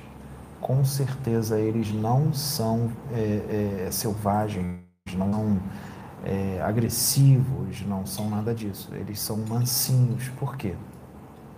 Porque a frequência vibratória a qual aquela humanidade atingiu já é uma frequência vibratória tão elevada que isso afeta também os animais, tá? E eles serão mansos. Isso vai acontecer aqui na Terra, quando a Terra se tornar totalmente regenerada. Não tem como você viver num planeta regenerado, num planeta ditoso, e os animais serem totalmente violentos, agressivos e eh, selvagens naquele eh, sentido bestial. Não. É, os animais vão, a vibração dos animais e o comportamento deles, a atitude deles vai condizer com a humanidade daquele planeta. Então, é, na minha opinião, na minha concepção, é desse jeito, tá? Até porque já tiveram alguns seres que deram essa informação, tá? E, é, então, animais selvagens desse jeito como tem aqui é mais em planeta primitivo. Você perceba que em mundos mais primitivos, os animais selvagens de lá eles são ainda mais agressivos, ainda mais violentos do que os daqui. Porque aqui você ainda encontra em alguns lugares alguns leões, alguns tigres, algumas panteras que são mansinhos. Isso já vem acontecendo, né? Você vê na internet, né? É, tem gente brincando com leão e tudo mais. Isso já vem acontecendo devagarzinho, né? Então, num planeta é, muito primitivo, os animais eles são muito mais agressivos, tá? São bem mais agressivos, tá? Pode fazer outra pergunta. Podcast Palavra de Jesus. Sim. Vocês sabem algo sobre o Nicodemos da Bíblia? O que eu sei do Nicodemos da Bíblia é o que é, é o que a gente já viu nos filmes e o que a gente já leu na Bíblia, né, gente? Eu não tenho maiores informações do Nicodemos, não. O que eu, o que eu, o que a informação que eu recebi do Nicodemos é que ele era um espírito naquela época, quando ele estava encarnado naquela época, ele não era dos maus, tá? Não era. Ele era dos bons, tá? Tanto é que ele sintonizou com Jesus, tanto é que ele respeitou Jesus e ele identificou Jesus como um espírito evoluído. Por quê? Um espírito de Deus. Então ele sentiu que Jesus era um espírito evoluído, que Jesus era um bom espírito. Por que, que os outros odiavam Jesus? Odiavam Jesus porque eles sentiam a energia de Jesus e eles eram espíritos trevosos é, dentro do sacerdócio. Eles eram espíritos das trevas reencarnados. Caifás, Caifás era um mago negro, tá? reencarnado, um espírito. Então, ver Jesus e com certeza a condição energética, quando eles se deparam se projetar muito, as pessoas têm seguidores, e tudo mais, e, esses caras, Herodes, né, Caifás, eles se sentiram ameaçados, eles ficaram com medo de perder o poder deles. Mas Jesus não queria nada disso, é, ele não queria isso, né? Mas na cabeça deles, Jesus ia tomar o poder deles e outra, aquela multidão toda que Jesus arrastava, poderia, na cabeça deles, Jesus poderia transformar aquela multidão num exército para atacá-los e dominar tudo. Então Jesus se tornou uma ameaça para eles. Por isso que eles fizeram o que fizeram. Né? Quer falar? Complementar, eu andei uns dias atrás pesquisando sobre Nicodemos, procurando, mas eu não encontrei muita informação sobre ele não. Mas o pouco que eu estudei, o que eu encontrei, é, ele, ele tinha um conhecimento muito grande, que ele era tido como um doutor da lei. Eu até tentei trazer num linguajar, é, hoje, que ele teve um estudo bom, ele foi preparado por, é, por filósofos da época, porque ele tinha acesso ao estudo e ele tinha uma condição financeira boa, ele não era pobre tá? Ele tinha um acesso. E eu comparo ele hoje como, tipo assim, um professor universitário, mas vamos colocar assim, é um professor universitário que faz mestrado, doutorado e vai por aí afora, vamos colocar numa área filosófica e vai avançando, então tem um conhecimento. E o que eu entendo é que ele, ele se deslumbrou com, com, com o ensinamento com que Jesus trazia porque fez ele pensar muito. Tanto que ele, quando ele questiona Jesus sobre, sobre a questão de como eu vou, na, como vou na, voltar para a barriga da minha mãe, porque eram ensinamentos que os ensinamentos que Jesus trazia despertava algo dentro dele, ele queria ter mais conhecimento. Então ele fez perguntas assim que ele queria maiores explicações ele não é que ele perguntou porque dissesse assim, é, ele era, fosse muito limitado, não, ele queria ir além. Quando Jesus responde para ele, diz assim, tu é mestre da lei e não entende isso, é, Jesus coloca, porque Jesus sabia a sede que ele tinha de, de querer saber mais. Ele tinha sede do conhecimento. Tanto que é, no, alguns livros que eu li, ele e, e, e o, o outro que me fugiu o nome, toda hora me foge o nome, que, que ajudou Jesus, que cedeu. Oi? José de Arimateia. José de Arimateia, obrigada. É que, às vezes o nome me foge. É, ele, eles, os dois ajudaram a, a, Jesus, eles foram muito importantes nesse momento, eles deram um apoio muito grande. Então eu via ele como um indivíduo que queria mais, ele queria mais conhecimento, ele queria entender melhor. Então, era um espírito evoluído, sim. E isso foi muito importante, porque. Por isso é, que ele compreendeu. É, ele compreendeu que ele queria até saber mais. Não que ele não tivesse conhecimento, mas ele estava encarnado com corpos que eram mais limitados do que os corpos de hoje. Então ele, ele tinha essa sede de querer saber mais. E, e isso foi importante porque eu acredito, eu estou falando por mim, a minha visão da situação. Eu acredito que ele, mesmo depois da partida de Jesus, ele foi muito importante até para abrir a mente de muitos que era do rol de amizade dele, que talvez estivesse é, no mesmo nível intelectual que ele, mas não tinha tanta abertura de consciência quanto ele tinha do querer aprender mais. Então, ele deve ter tido uma importância muito grande nesse meio. E Jesus sabia o que estava fazendo quando Jesus atiçou a ele querer mais. Porque quando Jesus desafia ele, que diz assim: Tu é mestre da lei não entende isso, Jesus jogou um desafio dizendo: tu pode ir além, tu pode ter mais conhecimento, tu pode buscar mais. Então eu acho que ele foi uma centelha na escuridão.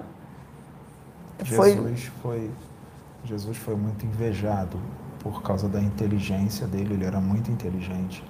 Ele tinha uma consciência muito expandida e ele era invejado pela sua evolução espiritual. ele também era invejado pela sua bondade, pelo amor que ele emanava. O que ele emanava era sentido também pelos espíritos das trevas que estavam encarnados naquela época. E quando os espíritos das trevas encarnados naquela época, sacerdotes e políticos daquela época, juízes, quando eles se aproximavam de Jesus, eles sentiam a energia de Jesus sem saber que estavam sentindo. Só de ouvir o nome de Jesus, mesmo Jesus à distância, eles sentiam só a presença de Jesus naquele local, mesmo que eles estivessem longe, já os incomodava, porque Jesus estando aqui, só a presença dele aqui encarnado já mudou toda a condição energética do planeta por causa do que ele vibrava e do que ele emanava. Então, é, eles atacavam. Eles atacavam por causa disso. Eles invejavam, a presença de Jesus incomodava, porque eles falavam de Deus, falavam disso, mas não queria dizer nada. Eles estavam totalmente nas trevas e eles queriam continuar das, nas trevas. Né? É, então, é, só a presença de Jesus já incomodava. Então, é complicado. Era uma ovelha no meio dos lobos. Essa é a grande verdade. Rei dos cortes, ele diz assim, tu falou que quem tem consciência crística pode cometer erros, mas quais erros um Cristo poderia cometer? Inúmeros. Ele pode perder a paciência, ele pode de vez em quando ficar um pouco intolerante, ele pode sentir até mesmo uma raivinha, mas tem uma diferença, tem uma grande diferença. Quando ele fica impaciente, ele não sente raiva. E se ele sentir raiva, vai ser uma raiva pequena e uma raiva que ele não vai conseguir manter por muito tempo. Ele rapidamente vai tirar aquela raiva porque aquilo não condiz com o padrão vibratório dele. Ele rapidamente voltará para o amor. Na verdade, mesmo sentindo um pouquinho de raiva, o amor nunca saiu. A paciência, a impaciência que ele sente, não é uma impaciência comum. É uma impaciência, por mais que pareça ser grande, é, dependendo das suas atitudes, é uma impaciência mais branda e ela também não perdura por muito tempo, porque ele sente impaciência às vezes com alguém, mas ele sente essa impaciência amando. Ele não deixa nunca de amar. Como eu disse, mesmo que ele sinta uma raivinha, ele continua amando exatamente por isso que ele não consegue manter essa raivinha. Ele rapidamente tira e ele volta para aquela vibração. Uhum. E ele tira isso automaticamente, porque ele já tem conexão com o Pai. Então, se ele está conectado com não, o Pai, é, ele não vai conseguir manter isso, porque o Pai é puro amor. Então, ele vai permanecer no amor. Por isso que às vezes ele sente uma coisinha ou outra e ele até mesmo se arrepende. Ele é o tipo de pessoa, um Cristo é o tipo de pessoa que se ele se desentender com alguém, se ele ficar chateado com alguém, ele um minuto depois, dois minutos depois, ele já está abraçando aquela pessoa como se nada estivesse acontecido. Ele vai continuar amando aquela pessoa. Né? A pessoa vai traí-lo, a pessoa vai é, escarnecer dele, a pessoa vai julgá-lo, a pessoa vai fazer mal a ele e mesmo ele recebendo toda aquela maldade, ele continua amando. Muita gente vai achar isso loucura e vai dizer que é mentira se ele falar isso, mas é pura verdade. Ele continua amando. Ele sempre enxerga aquela pessoa que faz mal a ele como um irmão, como um filho de Deus que Deus ama, independente de como aquela pessoa esteja no seu comportamento Deus ama. Se ele está ligado a Deus, ele vai amar aquela pessoa, independente do criminoso que ele seja, independente do espírito rebelde que ele seja. É exatamente por isso que ele aceita encarnar no meio desses, porque ele não vem só para cumprir uma missão, ele vem por amor, ele vem por amor aos seus irmãos, como se fossem filhos dele, rebeldes.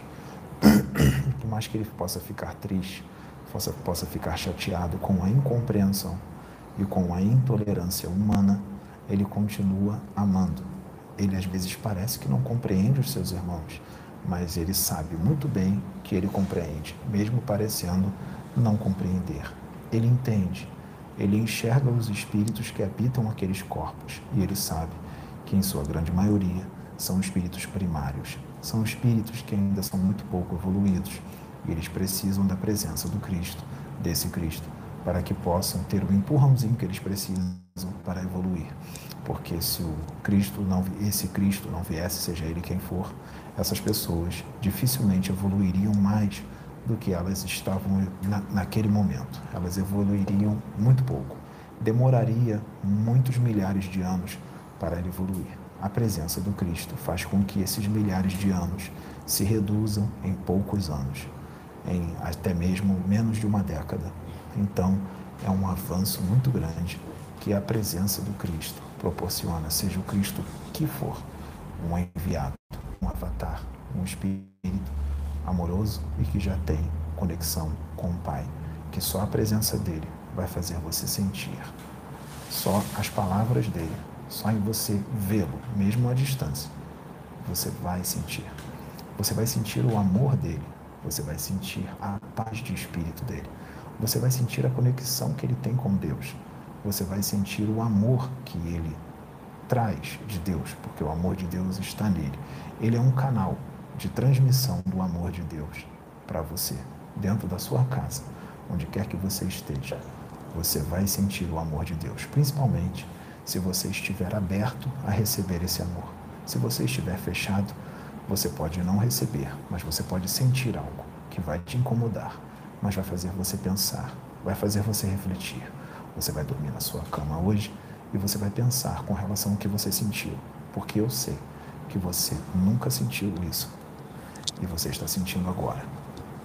Isso comprova a pergunta que você fez, a dúvida que você tinha. Ela já está sendo respondida, não por palavras, mas sim pelo que você está sentindo, porque eu sei o que você está sentindo.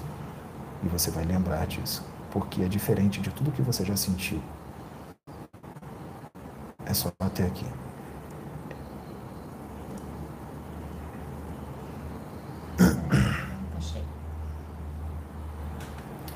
É o Carlos França. A pessoa desencarna com câncer ou alguma enfermidade.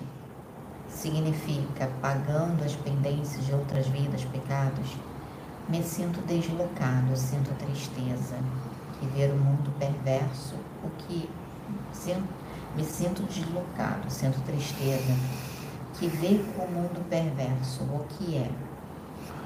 O câncer é, pode ser algo que foi programado na espiritualidade para que ele se manifeste em determinado momento, porque pode ser uma quitação de débitos, mas não é só isso. Existem outros casos.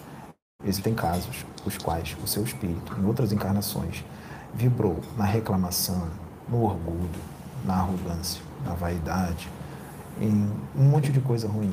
E você adquiriu um órgão fluido no seu perispírito, uma quantidade tão grande de antimatéria, ou até mesmo por muito mal cometido, outras coisas, que não foi suficiente para você expurgar é, na erraticidade. Então você reencarna com muito daquilo ainda em você em determinado momento. É, aquilo precisa ser removido. E o seu corpo físico ele se torna um mata-borrão de todas aquelas energias densas. Em determinado momento, então, é, todas aquelas energias densas acumuladas que você mesmo acumulou em outras encarnações pela sua conduta pela sua seus sentimentos, pensamentos e ações, é, ela será, essas energias serão transferidas para o seu corpo físico e elas serão externadas na forma de um câncer, por exemplo. Tá? É, existe outra programação também. É, vamos supor que é, você fez alguma situação complicada perante Deus durante várias vidas. É, e aí nessa vida, antes de você reencarnar, é, os benfeitores falam para você, olha, se você não repetir aquela situação que você já vem repetindo por muitas vidas, não vai, não, o câncer não vai se manifestar. Mas se você repetir mais uma vez essa situação de novo, é, nós ativaremos esse câncer em você. Esse câncer será ativado para que você tenha um aprendizado na dor. Essa é uma outra situação. Eu estou resumindo bastante. É, e existem outras situações também. Tá? Então, cada caso é um caso. A situação de cada espírito é uma situação. Eu dei aqui uns três exemplos, existem outros, né? Mas acredito que esses três exemplos possam ter te ajudado.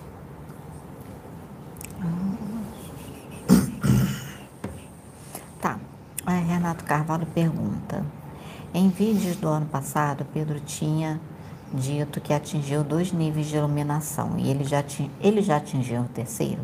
Como foi o processo das duas primeiras iluminações? Olha, eh, eu não lembro direito porque, como a gente vai se dedicando a evoluir, eh, o seu padrão energético, o seu padrão vibratório, ele vai subindo. Então você vai atingindo esses níveis. Né? Eh, quando você atinge uma consciência crística, você não para por ali, como eu disse. Existem vários outros níveis. Você vai transcendendo cada vez mais. Esses patamares eles vão cada vez mais aparecendo. Numa encarnação, a encarnação pode acabar e você- isso pode co- continuar acontecendo no plano espiritual. Você continua evoluindo no plano espiritual.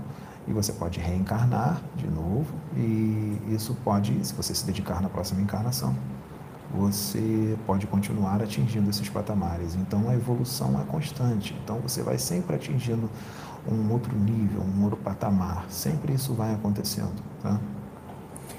É, Lilian Pinheiro, o que nos dizem a espiritualidade sobre o xamanismo?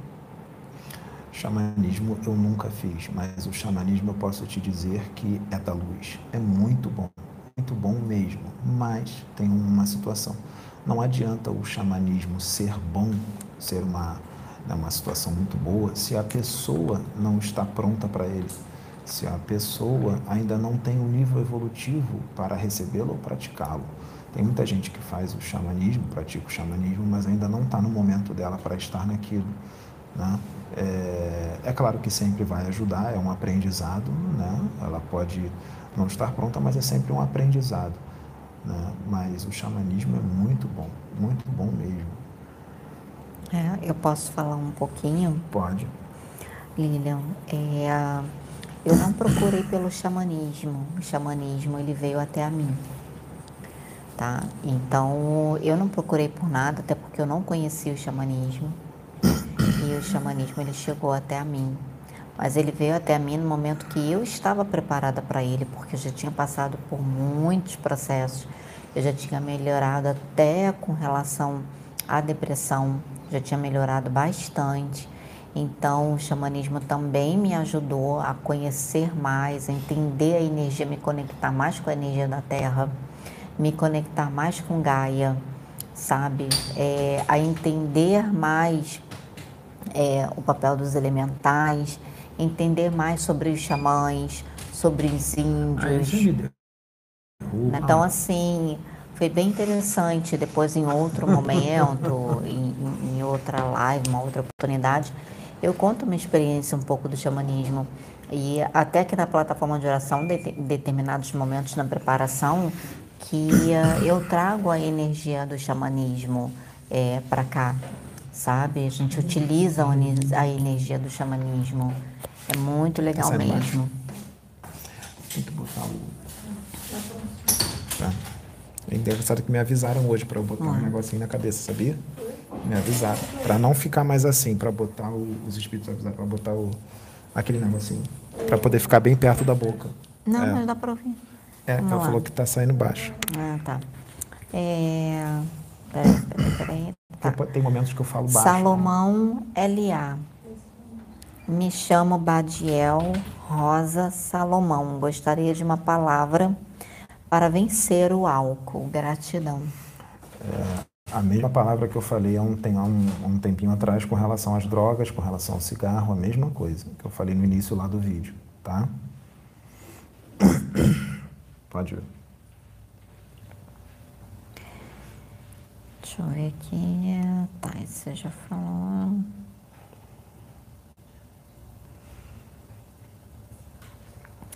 Gabriel. Olá, me chamo Gabriel e tenho 21 anos.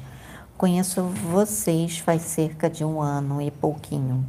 E vocês apareceram para mim numa época que eu estava depressivo, mas foram a luz no fim do túnel. Gratidão. Nós que agradecemos, Gabriel, por sermos né? instrumentos de Deus, sabe, para a sua vida e a de muitos, e assim também como É, no caso aqui do irmão do Salomão também, é, tem muitas palestras Salomão que fala sobre vícios na plataforma é, de álcool, de tudo, como você vencer.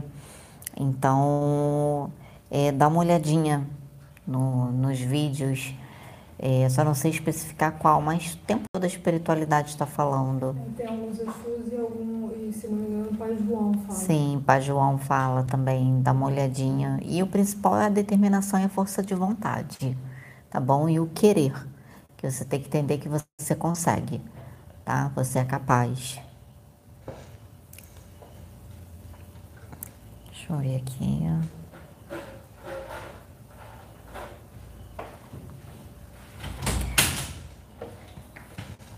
Marcelino Fernandes da Silva.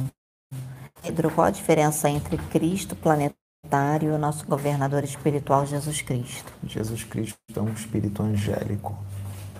O Cristo planetário é um espírito arcangélico. É um espírito mais antigo e mais evoluído do que Jesus. Apenas isso. Tá? Mirelle Yanara. Venho agradecer muito. Conheci a plataforma, eu tinha 14 anos. Hoje tenho 16. Gratidão.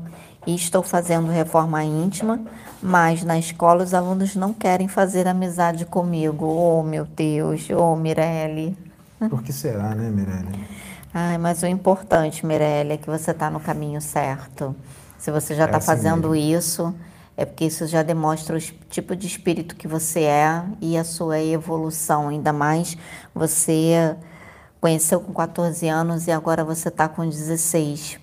Mas entenda que a espiritualidade ela vai providenciar um local, pessoas, até é, na mesma idade que você, ou até um pouquinho mais, tipo com 17, como foi o caso daquele menino para poder um local que você se sinta menos um peixinho fora d'água, vamos aqui dizer terra, assim. Aqui na Terra, quanto mais luz você adquirir, mais você será amada e também mais você será odiada. Você será amada por é, muitos, mas será odiada por muitos outros. Muitos, muitos, muitos outros. Quanto mais luz você adquirir, mais a sua presença vai incomodar muitos. Só a sua presença vai incomodar bastante. Pode fazer até com que certas pessoas se tornem meio agressivas e violentas, dependendo do tamanho da sua luz. Verdade. É, Neucina Nantes. Algum espírito pode escrever em papel físico sem precisar de um médium? Pode. Pode sim é uma manifestação física. Ele usa do ectoplasma, ele pode escrever. Mas existem outras formas também dele fazer isso. Deixa eu ver aqui.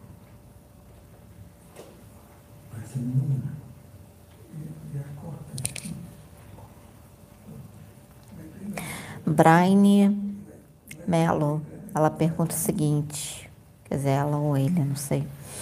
É, por que alguns espíritos portam armas? Qual a utilidade dessas armas? As armas. Os espíritos da luz têm armas e os das trevas também. Eu vou falar das armas de alguns espíritos da luz. Essas armas, elas emanam uma espécie de energia eletromagnética. Essas energias, quando eles apertam o botão, e ela emana aquela energia no espírito que, o qual eles querem atingir, e essa energia eletromagnética emanada, ela pode ser é, direcionada para o cordão uh, de, de ouro do espírito, que, que liga o corpo mental ao corpo astral, e o espírito adormece por um período curto, médio ou longo, dependendo da intensidade que é pode ser para o plexo solar, pode fazer o espírito vomitar, pode fazer o espírito também adormecer. Né? Existem armas também que são redes, redes magnéticas que são lançadas nos espíritos e prendem esses espíritos quando querem levar eles sob custódia. Existem outras, existem baterias que são ligadas a determinadas, é, vamos dizer assim, uma espécie de campo que se o espírito encostar ele fica preso ali. Tá? Existem vários tipos de armas. Existem bombas, é, vamos dizer que existem bombas mentais. Tá? É, existem bombas mentais que são colocadas em médiums encarnados desdobrados. Essa bomba é colocada na frequência do perispírito dele e acoplada naquele médium. Quando ele volta para o corpo, é, o reduto das trevas ele é todo explodido, ele é todo desfeito, mas não faz mal nenhum para o médium. Então existem também canhões, né? É, existem flechas também, existem espíritos que da luz, né? guerreiros, verdadeiros guerreiros, né? índios puris, né? É, e outros índios, caiçaras, é, astecas, né? É, caboclos astecas. Existem uns que eles andam em cavalos, eles saem deslizando pelos fluidos do astral inferior, eles têm flechas, essas flechas, quando eles atiram, eles, eles é, desfazem vários redutos das trevas né? e também adormece espíritos e tudo mais, são bem temidos no astral inferior pela sua força, pela sua autoridade. Né? E existem também as armas de espíritos das trevas, tá? que também é, pode ocasionar muitos danos. Mas um espírito não pode matar um espírito, né? mas pode causar muitos danos. Porque o espírito já, já morreu, né? O espírito é imortal, não tem como matar um espírito. O máximo que ele pode fazer é de transformar num ovoide, destruir o seu corpo astral, causar o que se chama de segunda morte. Né? Mas é só um modo de dizer, porque você vai continuar vivo e você pode perder a sua razão e ficar numa monoideia. Mas se você tiver um nível intelectual é, forte, você pode não perder totalmente a sua razão. Você pode perder apenas um fragmento, você pode perder apenas uma porcentagem da sua razão, vamos dizer assim. Isso depende do seu nível intelectual e da sua força mental. Tá. É, o Nicolas, ele comenta, faz comentários sobre o filme Interestelar, que descreve bem a teoria da relatividade de El. El. Realmente, Nicolas, eu assisti esse vídeo, até na época eu assisti junto com a Dil, a Sônia também. Ele fala sobre a dobra, dobra né, do espaço, fala sobre espaço-tempo. É muito interessante esse filme. Quem puder assista. É filme Interestelar, que Legal. o Nicolas está falando aqui. Eu vou até assistir de novo, né, porque... É interessante, eu agradeço ele ter tocado no assunto, porque esses dias eu estava pensando, eu eu estou agradecendo a ele ter feito essa colocação, porque esses dias eu estava pensando em procurar novamente esse filme para assistir. Uhum. Ah, eu estava pensando nesse filme Sim. e ele trouxe. Então é apenas uma lembrança para eu procurar lá, porque eu estava pensando nele. É bom ele ter lembrado que até eu vou procurar para assistir de novo. E o pessoal que está escutando, né, se interessar, gente, é muito bom o filme, tá bom? É... César Lagreca. Aí ele faz assim, piorar para melhorar. Ele pergunta, piorar para melhorar é uma regra? Piorar para melhorar? É. Não, não é uma regra, não. De jeito nenhum. Eu, o que eu entendi quando os, os mentores falaram para nós que vai piorar para melhorar, o que eu entendi é como se fosse um aviso para a gente não se desesperar, para a gente não, não ficar. Porque realmente ainda vai encarnar muito espírito das trevas que estão tirando, estão dando oportunidade. Então a gente está pensando que tudo vai se transformar no mar de rosa já. Uhum. Não é já. É um é, processo mais tempo. longo. Nós teremos em pelo menos mil anos para reconstruir tudo que, que foi, foi destruído. destruído. É, mil anos de mudanças, lutas, muitas coisas acontecendo, é, muitos espíritos sendo resgatados, muitos, muita coisa acontecendo, gente. Não é assim de uma hora para outra, tá? Nós temos mil anos pela frente aí para de muito trabalho, tá? É, deixa eu ver aqui. Mas antes disso, muita coisa vai melhorar, com certeza. O Júlio César, ele fala que a esposa dele entra em dormir e sente uma pessoa em cima dela. O que pode ser? E se sente sufocada. O que pode ser?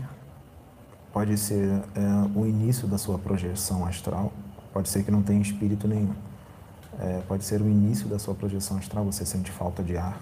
Né? E, parece que alguém em cima de você É, o ideal é você ficar quietinha, ficar parada, né? não se desesperar, né? É, porque você, é você ficar quietinha e deixar as coisas acontecerem. Aí você desdobra e você vai acontecer o que tem que acontecer. Mas também não. Essa não é só a resposta. Você pode estar sendo é, sim, não estou dizendo que é você, tá? É só uma opção. Você pode estar sendo sim, é, passando por uma obsessão, uma espécie de obsessão que você está tendo uma espécie de repercussão vibratória. Esse é o nome, repercussão vibratória da, de algo muito denso, algo muito negativo que está sendo emanado por você, uma opressão de um espírito obsessor, e você sente também essas coisas. É, então, cada caso é um caso, né? É, mas tenta ficar quietinha, fica quietinha e deixa acontecer. É, às vezes é difícil, eu sei, porque você fica com falta de ar. Eu também tenho isso. Eu tenho muito isso, porque eu desdobro muito. E às vezes a falta de ar é tão grande que a gente não consegue ficar quieto, né? A gente se desespera. Mas você não vai morrer sufocada, não vai ficar sufocada. Eu, eu às vezes eu não consigo também. Às vezes eu sinto forte e eu não consigo. Mas é nesse momento que eu vejo muita coisa, né? porque você está desprendido né, do seu corpo físico e como espírito, se você tiver lucidez extrafísica e clarividência extrafísica bem forte, você vai ver muita coisa. Vai ver, vai ver os espíritos que estão ali ao redor. Se não tiver espírito nenhum, você não vai ver nada. Ou você pode ver, vamos supor que tenha 10 espíritos ali ao redor, você pode ver três e os outros sete não. Depende de muita coisa. Da sua condição vibratória, de muita coisa. Né? Isso é, você está falando parece ser essa situação. Você tem esse dom e muita coisa pode acontecer. Tá.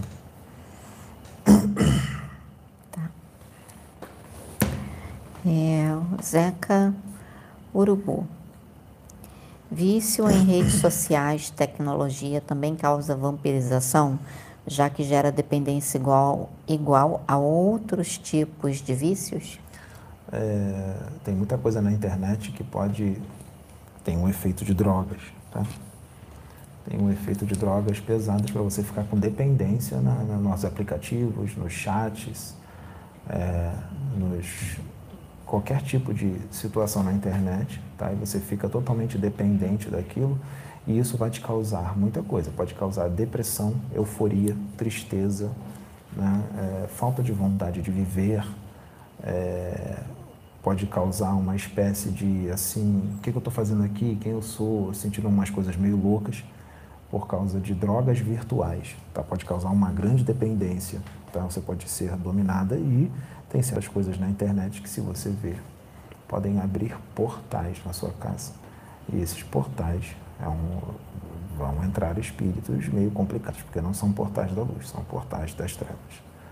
Então tem que tomar muito cuidado com o que vê e cuidado com os vícios, com é, redes sociais, certos aplicativos de comunicação e tudo mais. Tá?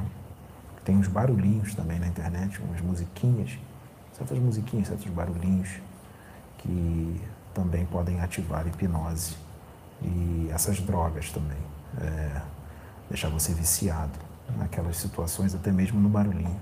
Né? Sim.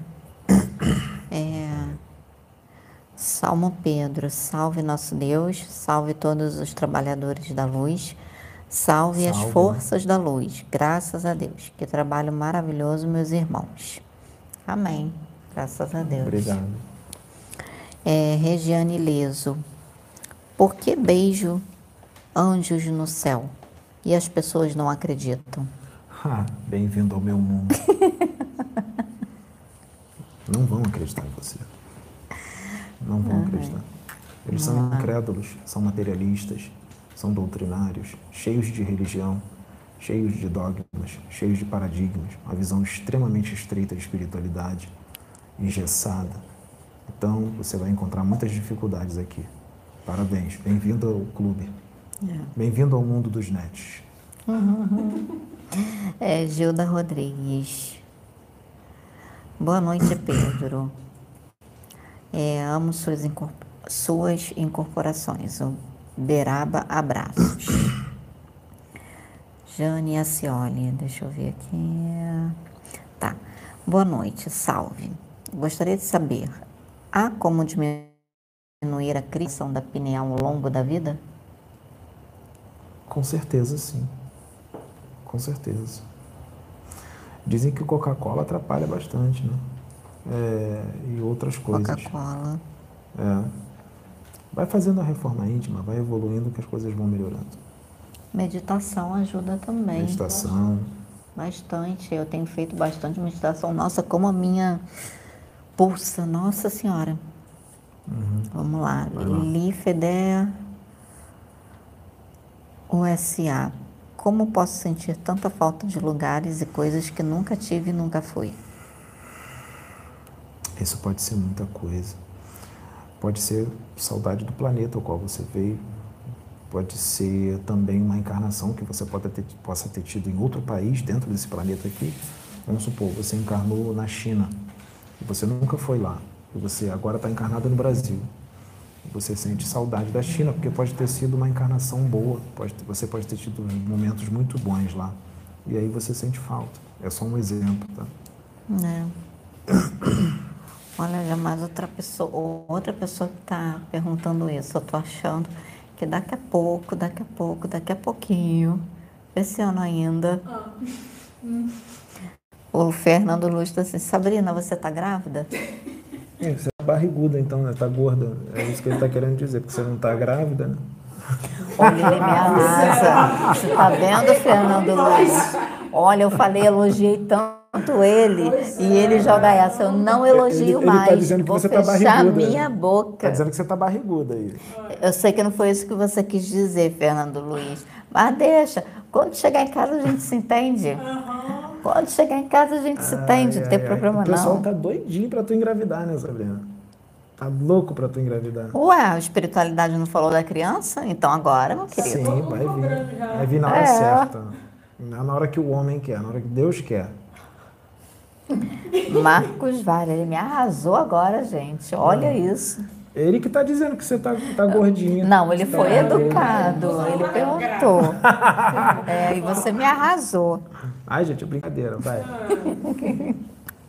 Titia não entende ironia, não, hein? Não entende nada de ironia, não entende. Leva tudo, tudo é, na ponta da faca. Marcos Vale. É, tudo ao pé da letra. Marcos Vale. O reset do espírito é o último recurso usado pelos benfeitores para a correção de um espírito rebelde às leis de Deus? Você assistiu isso no vídeo já falado. Você está fazendo uma pergunta a qual você já ouviu.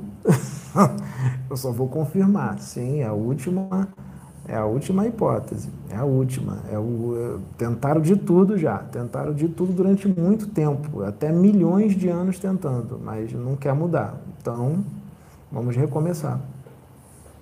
De uma forma diferente. Solange Brito, estou feliz em ouvi-los, resido em Natal. Muito grata, uma energia incrível, Dona Sônia, Sabrina e Pedro. Vocês mudaram minha vida, gratidão, Natal.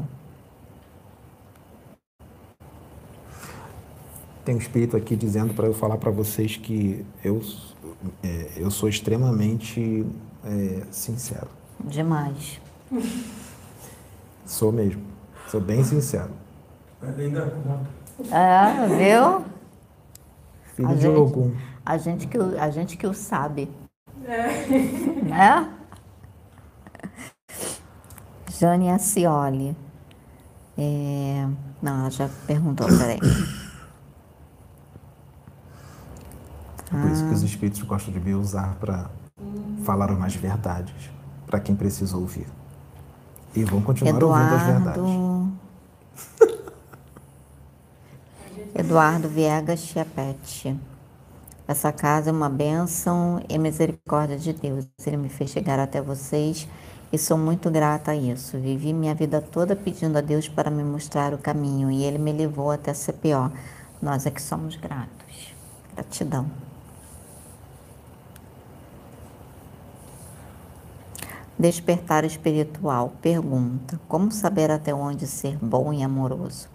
Pois às vezes ser bom e amoroso o tempo todo, às vezes nos sacrificamos pelo outro ao ponto de fisicamente, inclusive depressão. Nem tudo você tem que botar a mão. Quem disse que você tem que botar a mão em tudo? Quem disse? caridade não é sair se abrindo toda e dar tudo o que você quer, tudo que a pessoa quer. Nem sempre você vai dar o que ela quer. Ela também vai ouvir não. Muita gente não vai compreender quando você dizer não. Vão dizer que é falta de caridade. Vão dizer que você não é caridoso coisa nenhuma, porque eles não entendem como é que funciona o universo. Porque tem coisas que você não pode botar a mão e tem coisas que você só pode botar a mão até um certo ponto. Vou dar um exemplo. Vamos supor que a gente desce agora desdobrado lá no umbral, junto com Pretrus e outros espíritos da luz. E a gente encontra uma região no umbral onde tem uma lama, uma piscina, uma lama cheia de espírito lá dentro daquela lama, um grande sofrimento. É, vamos supor que tem um grupo de espíritos lá nessa lama que eles precisam ficar 25 anos dentro daquela lama para expurgar todo o morbo fluido que eles mesmos criaram durante suas encarnações, nódoas morais que eles criaram. E aquela lama, ela tem um caráter absorvente, um alto poder magnético e caráter absorvente. É um remédio amargo, mas é o remédio que eles escolheram, escolheram ingerir. Então eles têm que ficar 25 anos lá, só depois de 25 anos que eles podem ser resgatados. Isso é uma lei de Deus, tá? Você não pode interferir. É, só que eles têm que ficar lá 25 anos, só que a gente chega lá e só se passaram 10 anos. E aí você vai ficar com pena deles. Aí você vai chegar para o preto velho e vai falar: é, pai, fulano de tal, vamos lá resgatá-los, eles estão sofrendo, por favor, não podemos deixá-los. Aí o pai, o pai, fulano de tal, vai dizer: não, meu filho, não está na hora. Aí você vai dizer assim: mas é falta de caridade, eles estão sofrendo, nós podemos resgatá-los. E o pai, fulano de tal, vai dizer: não, filho, não está na hora. Ele escolheu estar ali. Ele tem que ficar 25 anos ali. Nós não podemos interferir nas leis divinas. Nós não podemos fazer nada a não ser esperar os 25 anos que ele tem que ficar ali para depois, aí sim, quando tiver os 25 anos, a gente vai lá e resgata eles. Então vocês percebam que o preto velho é mau, ele é ruim porque não resgatou aquelas pessoas? Não. Aquelas pessoas têm que ficar ali o tempo que elas precisam ficar. Então era uma situação que ele não pode botar a mão. Por mais que ele sinta pena, por mais que ele fique triste, mas ele não pode botar a mão. Então você só pode botar a mão até onde você pode botar. Mais do que isso, não. Então, cuidado com o que vocês entendem como caridade, porque nem sempre é da forma que vocês entendem, tá? É bem diferente. É, olha, um elogio. A Cris Santana. Cris Santana. Sabrina, você está ficando cada vez, cada dia mais bonita. Ah, gata, tá linda. Muito obrigada. O que o Pedro não faz, né? Depois do elogio que você me deu, eu recebi esse lindo Você é magrela, você é magrinha. Agora ele fala que eu sou Mas magrinha. ela é magra. Mas eu falei gorda, não eu chegar falei em casa no gorda ó. brincando. Mas ela é magrinha, Sabina é magrinha. Sabina é magra. Falei brincando. Esquenta não, gente, que aqui a gente faz assim. Nossa, ela quando era mais novinha, então, já vi umas fotos aí que ela era bem magrinha. Deixa eu ver aqui, ó. Peraí. Não entendi direito, mas eu só vou falar que acho que ela está perguntando a Maíra Pazinato Leal. Pedro, como você é a espiritualidade do Canadá? Eu acho que ela quis dizer como é a espiritualidade do Canadá. Aqui, eu acho que ela mora no Canadá. Aqui ninguém fala sobre o espiritismo ou reencarnação no Canadá. Sim, existem Acho que é países que nem cogitam a espiritualidade, né, gente? Existem países que as pessoas vivem uma vida totalmente materialista.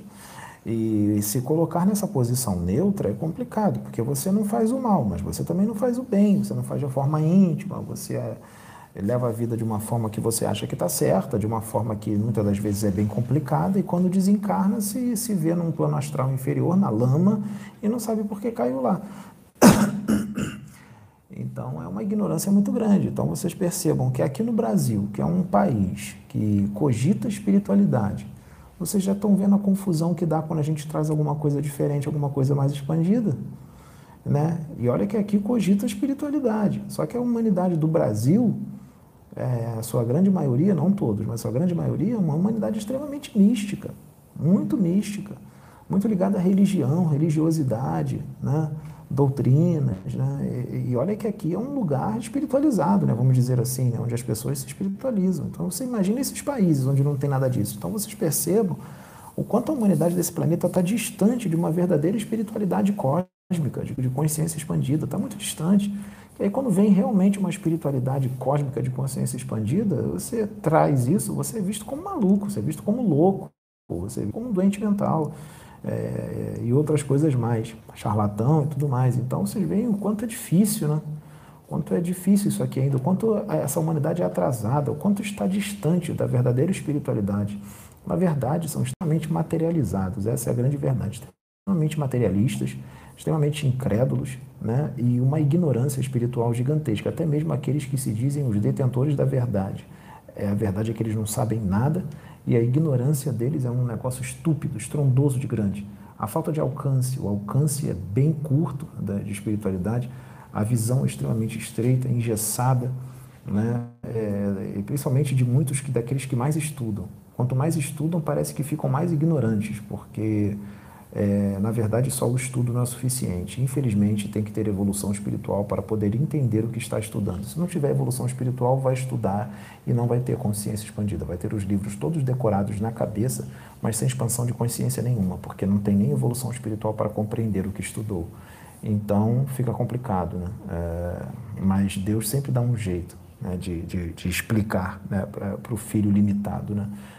A limitação é, é doída, a limitação é soberba, a limitação é superlativa. Né? Você tem que adquirir uma paciência dez mil vezes a de Jó para poder é, ajudar essas pessoas. Sim. É, gente, deixa eu falar uma coisa para vocês. Já são 9h32. Já passou das três horas, né? É. Então, Mais aquele bast... de 17 minutos. Passamos bastante tempo aqui com vocês hoje. A gente vai encerrar, porque amanhã eu vou trabalhar, né? A gente tem coisas para fazer, tem a live de amanhã também. É, tem de tá amanhã. bom, mas foi bastante tempo. Nós gostamos muito de passar esse momento com vocês. É, essa semana toda de live aqui com vocês, como uma forma de vocês conhecerem um pouquinho mais a gente, né? Porque vocês estão sempre vendo os vídeos. E a live, né? É isso aqui que nós somos, tá, gente? Nós somos é brincalhões, a gente Extremamente ri sincero. à toa, exatamente. A gente não faz é, é, Não, tipo, sabe? É isso aqui que nós somos. Levamos a espiritualidade, sim, muito a sério, apesar das nossas brincadeiras. Mas tem que ter a brincadeira. Quem reforma disse que tem que ser íntima, sisudo? Né? Tem gente que acha que sabe? mentor espiritual nós é tudo temos, sisudo, não brinca. É, nós temos a nossa vida, tudo, mas o nosso comprometimento com a no- nossa reforma íntima, com o trabalho espiritual, com Deus, ele é muito grande, tá? É, temos a nossa vida secular, sim, mas muitas das vezes, como quando tem a orientação da espiritualidade, até por um bem maior, a gente abre mão dela até para estar aqui nesse momento, como orientação da espiritualidade, para estar fazendo a obra de Deus, né? É, poderíamos escolher não fazer, que a espiritualidade entende, mas nós escolhemos servir a Deus. Nós escolhemos não só servir, mas evoluir servindo, sabe? Então, eu quero agradecer Posso trazer uma palavrinha? a todos vocês por ter proporcionado esse momento aqui para gente, né? Porque não fomos somente nós que proporcionamos esse momento para vocês, foram vocês que proporcionaram esse momento para gente que está sendo muito importante pro, aqui para o trabalho da CPO e para nós também. Eu acredito que até para os médiums que estão nos seus lares, nem todos estão aqui.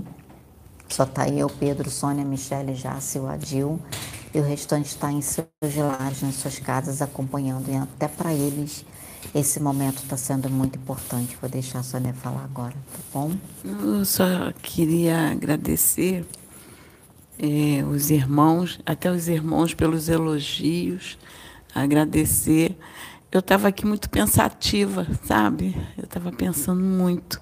Por isso que eu estava um pouco retraída aqui, porque eh, me veio na lembrança, lembrei assim de momentos da vida da gente passada em que a gente é, a gente se colocava como instrumento, sabe, para fazer a obra. E a gente enfrentava tantas lutas e a gente não entendia por que de tantas lutas. Lembra, Sabina? E eu estava aqui meditando, pensando, conversando de tantas lutas que a gente enfrentava. E, e como eu é, recebi as mensagens do, do, trabalho que ia sair daqui, que daqui sairia uma grande nação de oradores, e, e isso nunca chegava, né? Nunca chegava um trabalho assim que. E eu agora estava aqui muito introspectiva comigo, pensando muito, é, agradecendo ao, ao que nós chegamos, sabe? ao ponto que nós chegamos, a esse trabalho bonito que nós chegamos, da gente poder ajudar os irmãos. A, conforme essa palestra aqui, eu estava aqui pensando nisso. Falei, poxa, a gente está sendo tanto, tão útil, né? E isso traz uma, uma alegria, traz uma. uma é, é, uma alegria assim diferente, que não é aquela, sabe, mas traz uma satisfação de você estar tá, tá fazendo um trabalho que vai, vai ajudar muitos, muitos. E, e, e eu estava aqui meditando muito, estava pensativa, tanto que o Pedro falou comigo, eu estava longe, longe, porque eu estava pensando muito nessa, nessa, nessa questão da onde nós chegamos. Onde nós chegamos. Sim. Agora, aonde nós chegamos. Não, onde nós é. chegamos. É. Sim, onde, onde, eu, eu não estou né? falando né? só da questão é, dos espíritos, eu estou falando não, tô nós. Independente nós, de muita coisa, é, o, o, trabalho só cresce, né? É, só... Não, mas eu estou falando nós como pessoa. Também, a gente melhorou sabe? bastante. Onde nós chegamos, que a gente Sim. se superou, a gente superou, melhorou. Né? melhorou. Acredito que a gente pode ir além. Passou por várias coisas é, que várias... nos fizeram melhorar, né? A gente teve que melhorar né? Porque não era é. desse jeito então, lá atrás. Assim, a gente vai melhorando no deriva. E daqui a um tempo a gente vai melhorar sim, mais. Sim, porque a, a, o que está sendo trazido aqui é para todos, inclusive é, para nós. Para a gente, pô. É. Nós, nós pra principalmente. também, é, né? É, Temos que, que nos tá melhorar. Também. Porque é como uma vez eu ouvi de, de um irmãozinho que disse assim: a irmã não precisa andar com a Bíblia embaixo do braço é. para mostrar Deus para as pessoas. A vida da irmã tem que ser uma demonstração de Deus para as pessoas. Então é isso que nós estamos, nós estamos nos melhorando para que a gente possa, através daquilo que a gente está conquistando, trazer para os irmãos para ajudar, dar força para os irmãos melhorarem também. É isso aí. Então, eu estou agradecendo muito. E, e eu estava aqui muito meditando nisso e agradecendo ao Pai por nós, do quanto a gente está melhorando também. É. Muito obrigada a todos. Também agradeço a presença de vocês, o apoio de vocês aí, tá? É, se a gente falou alguma coisa aí que vocês não gostaram, desculpa, a gente não é perfeito, né? É, mas é isso aí. Amanhã a gente vai estar tá na, na live de novo aí, 8 horas da noite, tá? Aqui no canal da Casa Plataforma mesmo, tá? Com o pessoal do. Como é que é o nome mesmo? Espírito. Movimento Política e Espiritualidade. Movimento Política e Espiritualidade. Amanhã, 8 horas da noite, aqui no canal da plataforma, tá? Isso. Então, e na tá segunda-feira vai ter uma live lá no canal da, da Maia Ismael. Com a? Sabrina. Aí eu vou estar tá falando um pouquinho das minhas experiências, de como foi. Sete da noite, tá, gente? Exatamente, lá sete da noite, tá bom, gente? Espero vocês lá para vocês conhecerem um pouquinho mais da minha história, poder falar um pouquinho mais de tudo que aconteceu comigo para vocês. É isso aí. Valeu. Bom, Fiquem todos beijo em paz. grande. E agora a gente vai comer pizza, que o Deus seu abençoe vocês. comprou a pizza. Olha aí o que, que ele fez. Olha. Pizza café. É, quando acabar de comer pizza, a gente vai ali na barra, ali na ciclovia, ali, correr, um, correr uns 10 quilômetros. Tá tudo certo. Tá bom, um beijo, Valeu. gente. Fique com Deus. Valeu.